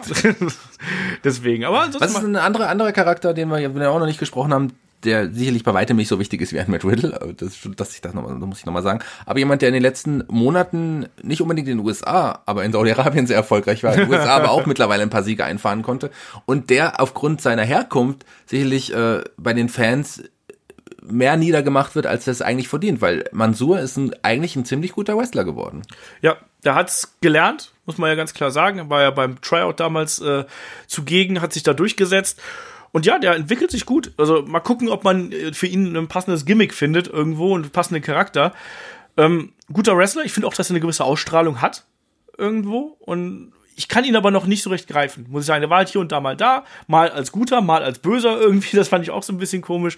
Ähm, Mal, mal schauen, aber ist auf jeden Fall auch jemand, der durchaus das Talent mitbringt, zumindest in der Midcard oder Undercard irgendwo da Fuß zu fassen und alles weitere äh, muss man dann abwarten. Wo wir jetzt aber gerade so in den oberen Card-Regionen schon gewesen sind, wir haben darüber gesprochen, Tommaso Ciampa hat gesagt, er will eigentlich nur noch bei NXT kämpfen. Ähm, siehst du das als, als langfristiges Modell, dass auch äh, Stars quasi bei NXT gemacht werden, da bleiben wollen? Ich glaube, das wird auch, das ist, wird so auf jeden Fall sein. Also man kann in Zukunft wird man wahrscheinlich nicht mehr von Call-ups in dem Sinne sprechen, genau, sondern es ist, ist wahrscheinlich Frage, ja. ein weiterer, weiterer Draft oder so. Den, die die wird's geben, aber ich glaube, die wird's in alle Richtungen dann irgendwie geben. Also ähm, Thomas Jumper, der fühlt sich bei NXT wohl, den kann man auch sicherlich irgendwie, wenn er dann dann doch irgendwann Bock hat, auch in den anderen Rostern irgendwann antreten lassen. Aber im Moment, glaube ich, äh, tut er sich da also tut er sich einen Gefallen, wenn er auf jeden Fall sagt, er möchte da bleiben. Der ist NXT. Und Johnny Gargano, wahrscheinlich ähnliches Beispiel. Ja. Der will, glaube ich, auch bei NXT bleiben, weil da fühlen sie sich auf jeden Fall wohl. Werden aber bestimmt noch Wrestler, äh, die ja die Roster verlassen sehen. Ich glaube, dass die Undisputed Era auf jeden Fall irgendwann zusammen auch NXT verlassen wird und einem der anderen Roster eingesetzt wird. Matt Riddle habe ich angesprochen, Keith Lee, die werden gehen, aber dafür werden auch andere sich von oben kommen. Das glaube ich schon, dass man mittlerweile die Leute hin und her wechseln lässt. Wenn es mal wieder so ähm, eine Draftlotterie oder ein Draftpick oder sowas gibt, wird NXT mit Sicherheit diesmal dann dabei sein. Das wird nicht ja. mehr sein, nur War und SmackDown entscheiden. Nein, NXT ist mittlerweile die sind nicht auf einer Stufe, was die Einschaltquoten angeht. Das ist es nicht. Aber die sind trotzdem das dritte Brand die sind größer als zum Beispiel, als man noch ECW damals als drittes Brand hat. Das kann man überhaupt nicht mehr vergleichen. Nee, überhaupt nicht. NXT ist auch wichtig geworden und ähm, das wird auf jeden Fall so sein, dass man die Wrestler auch hin und her schicken wird zukünftig. Ja. Das wird, das sehe ich eben auch so. Und es, ich habe ja auch damals beispielsweise mit einem Jinder Mahal drüber gesprochen. Ja, Jinder Mahal ich weiß, da haben viele natürlich so ein bisschen Vorbehalte ähm, ihm gegenüber, aber er hat eben auch nochmal gesagt, so, dass es für auch gar kein Abstieg ist oder sonst irgendwas, sondern dass das eben inzwischen einfach auch eine absolut logische Alternative zum Main Roster ist, dass man eben auch da mal hingeht und dann eben da auch mal probiert, ähm, ja, vielleicht neue Wege zu gehen. Bei NXT wrestelt man ja auch deutlich anders als im Main Roster.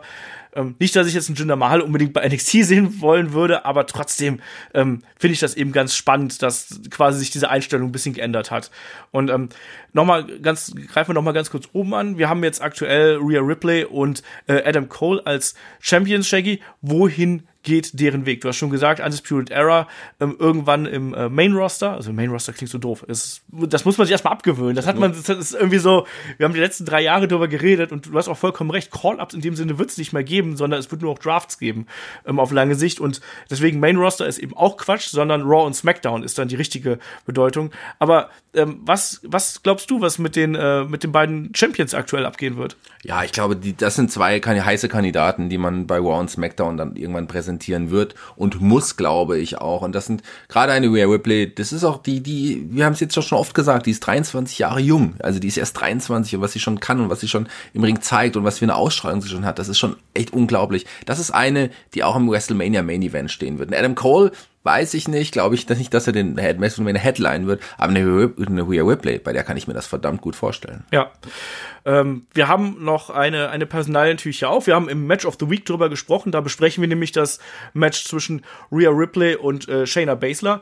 Shayna Baszler wird auch gemunkelt, dass sie eventuell irgendwie mal äh, oben bei Raw oder SmackDown angreifen könnte. Ja, witzig, dass wir sie noch gar nicht erwähnt haben. Weißt du, woran das liegt? Das liegt daran, dass sie in meinem Kopf schon gar nicht mehr bei NXT ist, weil ich hab, ich hab sie jetzt schon einsortiert bei Raw irgendwie. Die wird dann, ich glaube, spätestens beim Rumble dann da auch da das eingreifen, das glaube ich auch. Und ähm, die ist für mich schon gar nicht mehr irgendwie komischerweise ja. NXT. Ich man, weiß nicht, wie es dir geht. Ja, man hat ja auch so diverse Namen, ähm, die man jetzt schon so oft irgendwie weiter oben verortet hat. Und durch diese Zunahme an Bedeutung von NXT kamen ja diese Call-Ups. Ich sage es jetzt nochmal äh, mit Anführungsstrich, mit Gänsefüßchen hier. Ähm, Gab es ja dann irgendwie nicht. Und wie oft haben wir eine Shayna Baszler schon beim Draft irgendwie oben gesehen? Ich weiß es nicht. Also garantiert die letzten zwei Jahre, garantiert drei, vier Mal, wo wir gesagt haben, jetzt, jetzt muss sie aber ihren Titel verlieren und irgendwie nach, nach Raw oder SmackDown wechseln.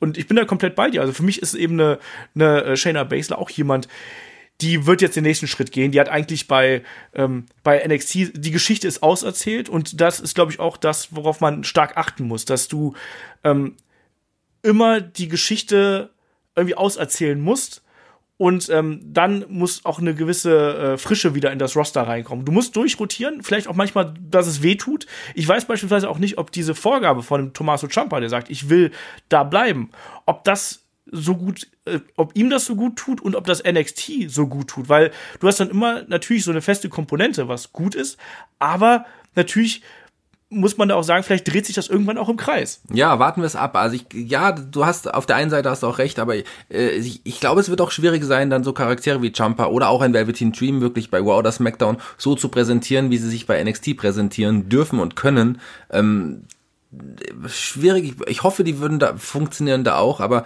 ähm, man hat auch schon Gegenteiliges irgendwie gesehen, dass es nicht immer überall funktioniert hat. Ich glaube, dass man jetzt zum Beispiel ein, ein Alistair Black, der hat sich auch lange schwer getan. Ja. Ähm, der wird schon, der wird sich schon durchsetzen im Hauptroster. Hauptroster wieder. Da kommt ja. Oder auch in Ricochet. Ich meine, der wird jetzt gerade bei Main Event auch eingesetzt, aber das ist auch nur eine Frage der Zeit. Auch der spielt ja, hat ja auch schon oben, weiter oben mitgespielt und wird das auch weiterhin tun. Also ähm, es ist nicht mehr so, dass die NXTler sich dann da oben nicht mehr durchsetzen können. Guck dir den Otis an, hallo? Otis. Ja, Otis zum Beispiel, ja. Superstar. Zeigt mehr, als, als das bei NXT irgendwie auch gezeigt hat. Zeigt auch manchmal mehr, als wir sehen wollen. nee, das nicht. Ich, ich, will noch mehr sehen.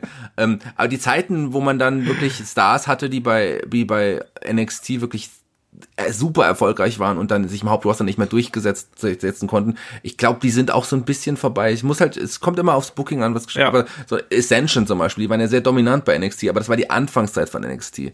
Da, da, da sah NXT noch ganz, ganz anders aus. Ja. Und ähm, dass die sich auf Dauer oben nicht festsetzen, das lag auch ein bisschen an den beiden und an den, an den Charakteren so. Aber auch an den Storylines, die sie bekommen haben, da mit der LOD 2.0 so ungefähr. Also, wir wollen, wir haben keinen Bock auf diese abgehalfterten Gimmicks und wir machen die Legenden platt und dann tauchen sie genauso auf wie die Legenden selber so. Also, so ein merkwürdiges Gimmick, das haben, da haben wir doch damals auch drüber geschimpft bis zum Geht nicht mehr. Ja. ja, okay, das lassen wir einfach so stehen. Ähm, ich glaube, wenn wir hier so auf das Hauptthema so ein bisschen den, ähm, den, den Deckel drauf machen wollen, was sich in den letzten Monaten auf jeden Fall gezeigt hat, dass die Bedeutung von NXT natürlich massiv zugenommen hat, dass die Talentdichte extrem zugenommen hat, ähm, dass der Fokus stärker darauf ist, dass aber NXT weitaus mehr ist als nur das, was wir eben in den TV-Shows sehen. Und ich glaube, dass wir uns einfach auf ein geiles NXT Jahr 2020 freuen können, auch wenn sich das Produkt verändert. Aber ich finde, es macht noch immer so viel Spaß, dazu zu gucken. Und hier und da natürlich merkt man, dass da eine Veränderung da ist. Aber ich habe noch nicht den Eindruck, als ob man den kompletten NXT-Vibe hier verlieren würde, sondern es ist was ganz anderes als Raw und SmackDown. Absolut. Also das ist ein ganz eigener Brand. Raw und SmackDown versuchen sich auch unterschiedlich zu präsentieren, aber die gehen so ein bisschen auch in den Einheitsbrei über, den man in den letzten Jahren irgendwie gesehen hat. Die sind sich super ähnlich noch immer. Ähm, warten wir es einfach mal ab. Also NXT ist für mich einfach aktuell das beste WWE-Produkt und ähm, wechselt sich auch Woche für Woche ab von also mit den mit dem AEW. Ich finde eins finde ich immer irgendwie ein bisschen besser. Also ich mag beide Produkte sehr. Die unterscheiden sich ja auch trotzdem. AEW ist, Ja, ja. ein, ist ein Wrestling ist eine Wrestling Show ein bisschen im cooleren Stil wie Raw und SmackDown mit allem drum und dran. NXT ist halt die, das Wrestling-Produkt irgendwie. Also alles hat so seine Vor- und Nachteile. Ich mag alles sehr, sehr gerne. Warten wir es einfach mal ab, wie es da weitergeht. Ich glaube NXT, wir haben äh, Angst gehabt vor der zweiten Stunde, aber ich glaube die zweite Stunde, hab, es gab keinen Moment, wo wir geschimpft haben, dass NXT jetzt zwei Stunden dauert. Nee, absolut nicht. Und ich glaube auch, dass diese zwei Stunden auch echt eine gute Zeit für eine Wrestling-Show sind. Schöne Grüße an Monday Night Raw hier an der Stelle. Und ich glaube, damit können wir einfach zu den Fragen kommen, weil wir haben wieder ein paar Fragen natürlich bekommen, die beantworten wir jetzt hier an der Stelle. Äh, Fragen, wisst ihr, schickt ihr weiterhin gerne an fragen.headlock.de, schreibt uns bei Instagram an, bei Twitter, ähm, bei Facebook natürlich auch sind wir überall headlock at headlock.de oder was auch immer, könnt ihr uns da finden. Äh, wer Bock hat, natürlich auch gerne bei Patreon und bei Steady äh, unterstützen und da könnt ihr uns auch äh, jederzeit anschreiben. Und wenn alle Stricke reißen, schreibt er mich persönlich an, at Olaf Bleich findet mich auch. Shaggy guckt leider nie seine Nachrichten nach, deswegen ist das, äh, Wie bitte? ist das vollkommen hinlänglich. Hast du mir eine Nachricht geschrieben? Ja, genau. Ähm, der Björn fragt an äh, per Fragen at headlock.de, ähm, was sagt ihr zu den Vignetten von Liv Morgan? Wird sie die zweite Emmalina? Wir haben jetzt ja quasi so ein Repackaging von äh, Liv Morgan vor der Brust. Es gab lange Zeit Gerüchte, dass sie irgendwie an der Seite des Fiends auftreten könnte. Und jetzt sehen wir sie plötzlich in der Badewanne, Shaggy. Ja, aber sie hat ja dann eher auch so ein paar düstere Worte irgendwie auch in der Ja. Badewanne irgendwie benutzt. Warten wir es mir mal ab. Ähm, zweite Emmalina, der Vergleich äh, ist ein bisschen schwierig. ähm, ich mochte Emmalina, ich mochte auch Emma sehr, muss ich sagen. Ich Beide Charaktere. auch. Ich mochte auch die Art und Weise, die Emmalina-Präsentation hat mir auch sehr viel Spaß gemacht. Ähm, ich mag die Vignetten von Liv Morgan sehr, weil Liv Morgan ist, ähm, ja, die ist ein, die war auch wieder was ganz eigenes. Die hat ein, ich die sehe auch sehr, sehr viel Talent in ihr. Die hat sich auch wirklich gemacht im Ring so ein bisschen. Und ähm, sagen wir es mal so, also wir haben ja herausgefunden, dass ich nicht so der Blondinen-Typ bin. Wenn es eine Blondine wäre, dann ist es auf jeden Fall Liv Morgan, weil die ist fantastisch. Ich finde sie toll. Die hat auch so einen leichten Silberblick, das finde ich irgendwie ganz süß. Ähm, doch wirklich, das finde ich irgendwie ganz süß. Aber, Entschuldigung, ich- ich muss jetzt hier gerade mal, mal reingrätschen, aber ist es nicht genau das, was, also diese, diese etwas Sexualisierung, die jetzt hier da auch mitschwebt, ist nicht genau das, wo- wovon man eigentlich bei der Damendivision weg wollte? Wird sie wohl nicht kommen. Warte mal ab. Also die, ich glaube, die entwickeln da einen ganz eigenen, coolen Charakter. Das ist kein sexualisierter Charakter, sondern. Das machst ähm, du doch hier gerade. Ach so, ich? Ja. Naja, weil sie halt so gut aussieht. Oh Mann. Nee, aber ich glaube eben das auch. Ich glaube, das ist ein Swerve, was man hier aufbaut. Weil ich habe auch mit dem David schon irgendwie drüber gesprochen, der war da auch so ein bisschen skeptisch und hat ein bisschen Angst davor, dass man wieder in diese ähm, Diven-Richtung geht und dass man da wieder sowas rausbaut. Aber ich sehe das nicht. Ich sehe auch gerade diese düsteren Ansätze, auch diesen Blick, den sie gehabt hat, als sie in der Wanne lag. Das wirkte eher so wie so ein Abwaschen von vielleicht von der Vergangenheit oder sonst irgendwas. Das wirkte auf mich nicht wie ein, ein, ein erotischer Aspekt innerhalb der Geschichte, auch nicht wie ein femme fatale, femme fatale oder sonst irgendwas. Also verführerisch war das für mich auch nicht. Nee, das ist auch ich, kein Charakter, der zu Liv Morgan passen würde. Also die wird nicht die Sexbombe spielen, das kann sie nicht und das wird sie auch nicht. Das wird ganz anders kommen, als wir jetzt im Moment alle denken. Warten wir es einfach. Ich tu mich, ich entschuldige mich nochmal dafür, dass für meine Ansichten irgendwie bei den Damen irgendwie. Ich entwickle mich, glaube ich, so zu so einem kleinen Jerry Lawler so ein bisschen. Da muss ich ein bisschen aufpassen. Genau, du kriegst demnächst noch eine Krone auf. Puppies! genau. Puppies! Ja, ähm, lass mal das erstmal Aber süß ist sie trotzdem. Ja, ich bin da einfach gespannt. Ich fände sie ja mit einem düsteren Damencharakter, sowas haben wir derzeit nicht übrigens. Also so, wäre schon ein, ein spannender Farbtupfer und ich glaube, dass sie gerade diese verrückte, durchgedrehte, vielleicht dann noch so ein bisschen diabolischere Figur, glaube ich, gut darstellen kann. Ähm, äh, von der Ausstrahlung her bringt sie da extrem viel mit, sagen wir es mal so. So, der Dominik fragt per YouTube Shaggy und Olaf. Also er hat uns da wirklich explizit angesprochen. Ja, habe ich mir gedacht mit Shaggy und Olaf. Hast du gut, dass du mir das erklärt hast. Wollte ich uns noch direkt mal- angesprochen. wollte ich noch mal so sagen. meinte er das. Ach so. Genau. Was sind empfehlenswerte Mike Awesome Matches, Shaggy? Ja, also in allererster Linie natürlich alle Matches mit Masato Tanaka, die muss man in allererster Linie nennen. Das sind fantastische Matches. Mike Awesome, schaut euch ihn an, wirklich einer der besten Big Men, die wir je hatten. Das kann man so irgendwie sagen. Ja. Er hatte eine schreckliche Frisur und in der WCW leider auch schreckliche, schreckliche Gimmicks dann.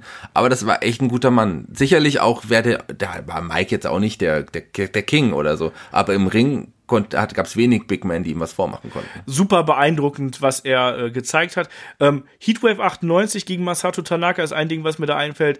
Anarchy Rules, also ECW Anarchy Rules äh, 1999, Masato Tanaka, Taz und eben Mike Awesome, was aber dann auch relativ schnell zu einem Match zwischen Masato Tanaka und Mike Awesome wird. Ähm, es gibt viele coole Matches von ihm bei FMW irgendwo und auch bei ähm, MLW gibt's einige äh, gute Matches. Aber ich würde erstmal die ECW-Sachen hier erstmal würde ich vorwegschieben. Das sind die Sachen, wofür er bekannt geworden ist. Ähm, auch äh, bei ECW One Night Stand haben wir das gesehen, 2.5. Das sind so Dinger, die, die sollte man gesehen haben und die machen einfach riesig Spaß. Ja, wir haben jetzt gerade ein bisschen die WCW-Zeit von ihm äh, niedergemacht, zu Recht auch, weil die Gimmicks schlecht waren, aber da kann ich mich auch noch an ein gutes Match erinnern. Ähm, gerade allein, wenn man die beiden Namen dann irgendwie hört, dann denkt man, wow, äh, geil, die beiden Big Men, weil das ist ein anderer großartiger Big Man. Ich rede von dem Match äh, bei Starcade 2000 gegen Bam Bam Bigelow. Auch ein tolles Match, das ich super in Erinnerung habe. Lassen wir einfach mal so stehen hier. Ich meine, das war das Ambulance-Match, wo er hinterher beim Bigelow durch, durch, den, durch den Truck gepowerbombt hat, wenn ich mich nicht komplett täusche. Oder? Aber es war geil, die beiden mal gegeneinander zu sehen, weil das war schon das ein Traummatch. Also Bam Bam Bigelow gegen Mike Awesome war für mich auch ein bisschen so ein Traummatch. Ja.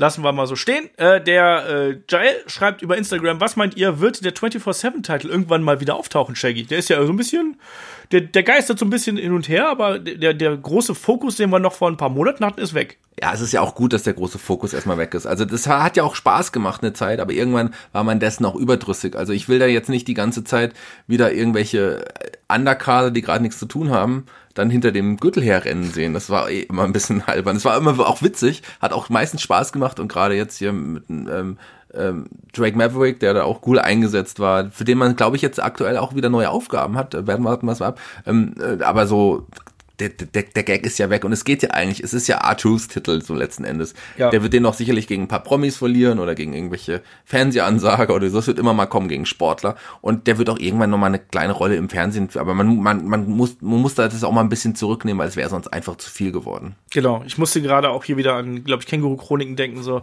Äh, Außerdem ist EC3 ja auch verletzt aktuell. der, der kann ja jetzt und die ganze Zeit im, immer nur Eric Young und, und Genau. das B-Team hint- Hinterherlaufen. hinterherlaufen. das ist aber zu wenig. Das macht keinen Spaß. Oder Mojo Rawley. Ja. Das, das geht ja auch, das sind immer die gleichen. Mojo Rawley ist damit beschäftigt, Cedric Alexander zu besiegen übrigens. Ja. Oh Mann, nee, aber ich glaube auch. Also ich glaube, das, das, wir, wir hatten den Spaß, aber zu viel Spaß ist ja auch ungesund bekanntermaßen. Was aber mal geil wäre, wenn man wirklich die Main Eventer, wenn man Seth Rollins und Kevin Owens hinter dem Titel herrennen würden. Sollte mal, oder ein Brock Lesnar. Lass doch mal bitte einen Brock Lesnar Backstage hinter R-Truth und Dyson Titel hinterher rennen. Mach das mal. Ich bin gespannt, aber ich glaube auch, dass man den irgendwann noch mal sehen wird, aber jetzt aktuell spielt er keine große Rolle. Ein super Titelträger wäre übrigens Otis. Ja, das wäre witzig. Ja. Äh, der Torben fragt äh, per fragen.headlock.de, wie wär's mal mit Shirts mit euren Catchphrases, wie zum Beispiel mein genau das. Ich glaube, bei David war es das na na na, aber bei David ist eigentlich und Co., wenn man drüber Und Co. nachdenkt. auf jeden Fall. Ne? Und andere Formulierungen, die wir häufig verwenden, Shaggy. Genau das. Ja, genau das. Fände ich witzig. Ich habe mit David darüber gespro gesprochen. Äh, gucken wir einfach mal. Ihr müsstet das ja auch kaufen, einfach wenn wir die T-Shirts anbieten, ist ja dann auch blöd. ähm, Ob es da wirklich genug Käufer gibt, ist halt die andere Frage. Schreibt uns doch mal, hättet ihr Bock auf sowas? Hättet ihr Bock, ja, unsere Catchphrases mal zu nutzen? Unsere Gesichter auf eurer Brust.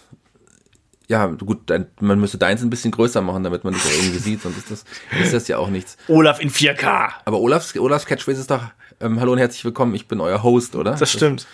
Habe ich eine Catchphrase? Nein. Ich weiß nicht, nee, eigentlich nicht. Also David hatte den Super Blow, es war zwar kein Catchphrase, aber es ist bis heute der legendärste Versprecher, den wir hatten. Nein, das Beste von David ist, ist immer noch, Let me tell you something, Olaf. ich hoffe, das werden wir irgendwann wieder hören. Seid gespannt. genau das. So, äh, der Volker hat uns noch per Facebook angehauen, hat uns da ein paar Fragen zur äh, aktuellen WXW-Gegenwart gestellt und auch dann im Speziellen zur 90th Anniversary. Äh, ausführliche Gedanken dazu gibt's äh, bei Patreon und bei Steady. Da haben Kai, Tobi und ich dann eben die Review zur 90th Anniversary gemacht. Ähm, wir machen das hier mal ganz fix. Der äh, Volker fragt, empfindet ihr das aktuelle Booking auch als inkonsequent? Also Walter beispielsweise jetzt auf äh, sonst als Heel, jetzt bei Anniversary als Face. Die Tag Team Champions äh, verlieren bei der Anniversary unnötig. Äh, Heel Stable findet Monate nicht statt und soll äh, jetzt plötzlich eine Bedrohung sein. Ja, also da kann man sich ein bisschen drüber ärgern. Ähm, ja, aber ich habe das jetzt bei der 90th Anniversary auch sehr viel als ähm, Goodie an das Publikum gesehen, muss ich sagen. Shaggy, was hältst du davon? Ich weiß, du warst nicht zugegen bei der bei der Veranstaltung, du hast dich aber trotzdem informiert. Ja, ich war nicht zugegen. Ich habe es mir auch noch nicht angeschaut und ähm, ich kann Volkers äh, Bedenken auch irgendwie verstehen. Aber gut, ich habe sehe das, glaube ich, so wie du das gesagt hast, dass es wirklich ein Goodie für die Zuschauer hat. Das ist ein Walter. Ich meine, Walter ist ein Riesenstar, dass man ihn überraschend ohne voranzukündigen, da bringt man in der Anniversary Show. Das äh, ist doch eigentlich toll. Ja. Also ich war da auch in der Halle, hat man auch gemerkt, dass da viele eben so sich so ein bisschen, ja, nicht hinters Licht geführt haben, äh, gefühlt haben, aber schon so ein bisschen, ja, es war ein bisschen merkwürdig einfach, ne? Gerade für die, für die, für die Dauerfans irgendwie ist natürlich so ein, so ein plötzlicher Wechsel schon merkwürdig. Ähm, ich hab's, mich hat's auch ein bisschen gestört, muss ich sagen, aber ähm, Schauen wir mal. Ähm, dann gab es noch die Frage, was haltet ihr von der Carsten Beck Authority Story? Ich kann damit nichts anfangen. Für mich ist der beste GM derjenige, der recht neutral ist und einfach seinen Job macht. Bestes, bestes Beispiel äh, ist äh, Regal bei NXT. Sagen wir es mal so, also ich bin, glaube ich, ich, ich, ihr werdet mich niemals hier im Podcast bei Headlock oder sonst wo irgendwas Negatives über Carsten Beck hören sagen können, weil ich der weltweit größte Carsten Beck-Fan bin. Ich habe sein rotes Handtuch bekommen, äh, bei seiner Aufnahme in die Hall of Fame hat er mir, äh, hat er mir persönlich geschenkt und ähm, mit einer Umarmung. Carsten Beck ist für mich der Gott. Carsten Beck kann machen, was er will. Ähm, ich finde die Storyline ehrlich gesagt ganz witzig. Also ich glaube, das darf man, also ich finde, dass diese Pauschalisierung finde ich schwierig. Der beste GM ist derjenige, der recht neutral ist und seinen Job macht. Gut, ich sag mal, äh, das ist natürlich die eine Methode, wie man es auslegen kann. Ich finde aber so einen leicht korrumpierten GM, wenn das entsprechend ausgebaut wird, und das sieht ja aktuell derzeit danach aus, als ob man da so die äh, Investition aus dem Hintergrund so ein bisschen mit einbauen würde. Das ist, das kann auch was Spannendes sein. Also nur so, ein, so jemanden äh, haben, der sagt, hier übrigens jetzt hier der Böse tritt jetzt gegen den Guten an. Ich weiß nicht, also ohne einen, eine böse Authority-Figure hätten wir nicht so eine geile Austin äh, McMahon-Era gehabt oder äh, auch andere Geschichten, wo das ganz gut funktioniert hat. Pauschalisierung halte ich hier für schwierig. Ähm, was hier letztlich dabei rauskommt, müssen wir einfach abwarten. Also bis jetzt finde ich es noch in Ordnung und ich finde, dass diese Geschichte zumindest äh, Potenzial mitbringt. Ähm, besteht die Gefahr, dass Lucky Kid mit seinem äh, Nicht-Aufgeben-Gimmick in die John Cena-Falle rutscht? Es gab ja bereits dö, dö, dö, dö, äh, Chance. Ja, diese Chance gab es aber auch bei Axel Junior, bei Marcel Bartel, zu dessen äh, späterer Wegs, äh, also letzten Wegs W1 so ein bisschen, die gab es da als auch. Als Babyface noch, bevor als, er dann hier geturnt ist. Genau, als Babyface gab es ja auch. Klar, es ist schwierig, ähm, aber man hat sich dafür entschieden, Lucky Kid so im Moment darzustellen. Weil, ich meine, der wird ja jetzt auch sicherlich andere Rollen bekommen. Die Wise-Geschichte ist vorbei. Zum Glück wohl. Ähm, warten wir ab, wie es da weitergeht. Also ich bin da, ich bin da noch pro Lucky Kid auf jeden Fall man merkt, dass dieser Lucky Kid Charakter aktuell ähm, ein bisschen Entwicklung benötigt und man merkt eben auch, dass dass ähm, es derzeit noch ein bisschen zu eindimensional ist. Man, man, man bewegt sich weg von diesem äh, sehr spielerischen Charakter, den Lucky noch vor einem Jahr verkörpert hat vielleicht. Und es soll jetzt, es wird ein menschlicher Charakter. Es wird nicht mehr dieses Bla, ist nicht mehr so im Vordergrund, sondern es wird eben ein anderer Charakter. Ähm, ich glaube, das ist ein Weg, den man hier beschreitet. Und ähm, auf dem Weg wird er natürlich seine Siege davontragen, weil er ist nun mal einer von den Leuten, die bei WXW eine große Rolle spielen werden. Ähm, und das, die Art und Weise, wie er jetzt zuletzt gewonnen hat, dass das dann natürlich dann so ein bisschen gerade von der smarten Crowd äh, in Oberhausen ein bisschen negativ angenommen worden ist, ist auch klar. Hat man früher auch schon gesehen, wie Shaggy gerade eben gesagt hat. Ähm, auch hier ich mochte das auch nicht unbedingt, weil es ein bisschen too much für mich gewesen ist. Ähm, aber ich denke, dass das hier eher auf eine Charakterentwicklung äh, zusteuert, als darauf, dass es jetzt einfach äh, dass jetzt Lucky Kid der neue Cena oder sonst irgendwas, das neue Super Babyface ist. Ähm, man wird da, glaube ich, schon drauf achten. Da wird, wird, was, wird das WW, WXW Office wird da schon was von mitbekommen. Ähm, und dann gab es noch die Frage, wie steht ihr zum Titelverlust von Thatcher? Ich fand es schade, dass man ihm den Titel nicht zumindest bis zu einem großen Match beim Karat äh, hielt, halten ließ. Ja, ich kann das auch verstehen, den Unmut, weil er gerade sein Titelgewinn ja so besonders auch wieder so auch so groß war und jetzt hat er ihn plötzlich wieder verloren und nimmt vielleicht ein bisschen auch die, die, ja, den Wert irgendwie seines Titelgewinns. Aber ich sehe das nicht ganz so. Ich sehe das eher auch positiv, weil Timothy Thatcher, der ist ja auch nicht das ganze Jahr über mit dabei auf Tour, der ist nicht die ganze Jahr über in Deutschland und äh, im Grunde will man auch bei den normalen Hausshows ja auch jemanden dabei haben, der den Titel auch irgendwie verteidigt. Und gerade jetzt die neue Geschichte um das neue Stable von von Bobby Guns. Ähm, gibt dem allen doch ein bisschen Zeit und einfach mal abwarten, wie es sich da entwickelt. Ich glaube, die brauchen halt auch die Titel ähm, so ein bisschen, weil ich glaube, das dadurch wirkt das Stable auch noch ein bisschen wertiger und wichtiger. Es muss überhaupt erstmal irgendwie wirken. Das ist das, was mich eher so ein bisschen stört. Man, mir fehlt da noch so ein bisschen die Motivation, die Geschichte und all das, was da drumherum passiert. Ähm, Titelverlust fand ich auch überraschend. Äh, ich sag mal, bin ich eher auf, auf Volkers Seite und sage, ich hätte gerne noch ein bisschen äh, längeren Title Run gesehen, weil Thatcher es verdient gehabt hat, ähm, einfach noch mal vielleicht auf der großen Bühne irgendwie sich zu präsentieren als Champion. Andererseits glaube ich aber auch, dass er vielleicht auch einfach ein besserer Jäger ist als äh, Titelträger ähm, und dass man ihm vielleicht lieber den Titel abnimmt, bevor das Publikum äh, ihm überdrüssig wird. Das sehe ich mich auch bei der WXW Crowd gerne, wenn mich äh, ein äh, Babyface Champion äh, endlich diesen Moment bekommen hat, dass man dann sagt, nee, jetzt, jetzt ist mir aber gerade wieder zu langweilig, ne, passiert ja nichts. Insofern, ähm, ich war auch überrascht über den Moment auf jeden Fall. Ich hätte auch gedacht, dass er länger hält. Insofern kann ich ein bisschen nachvollziehen, dass da auch so ein bisschen äh, Unmut dabei ist. Ähm, und wenn man sich unsere Review anhört, also bei Tobi und, und äh, äh Kai ist es natürlich noch, noch viel krasser irgendwie, was das angeht, weil die ja mit tiefsten Herzen äh, Thatcher lieben. So, aber Shaggy, damit sind wir durch. Damit haben wir es geschafft für heute. Genau. Ähm, Ausgabe 285 ist erledigt. Wir haben schön über NXT geplaudert, über die gesamten Talents, haben einmal hier den Roster-Check gemacht quasi. Ähm, nächste Woche geht's weiter. Wir haben den Adventskalender über Cody, wir haben unsere Weihnachtsgeschichte quasi, Lieblingsmomente. Ähm, am Montag ähm, gibt's eine neue Episode ähm, Headlock Cross Radio Nukular auf unserem Patreon-Kanal für alle, wohlgemerkt, der ist freigeschaltet für alle, das heißt, jeder kann sich den anschauen.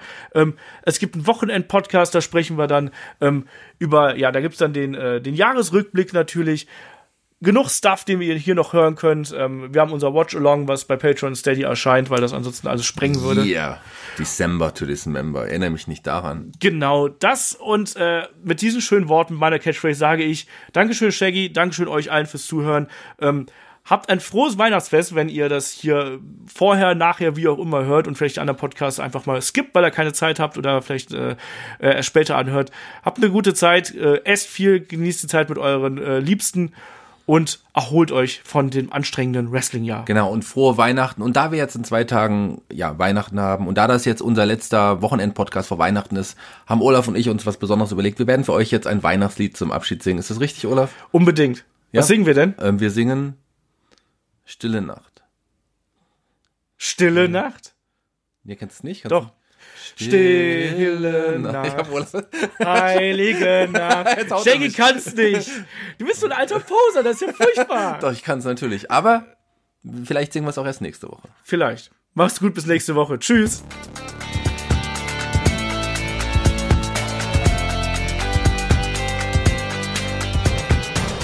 Headlock, der Pro Wrestling Podcast.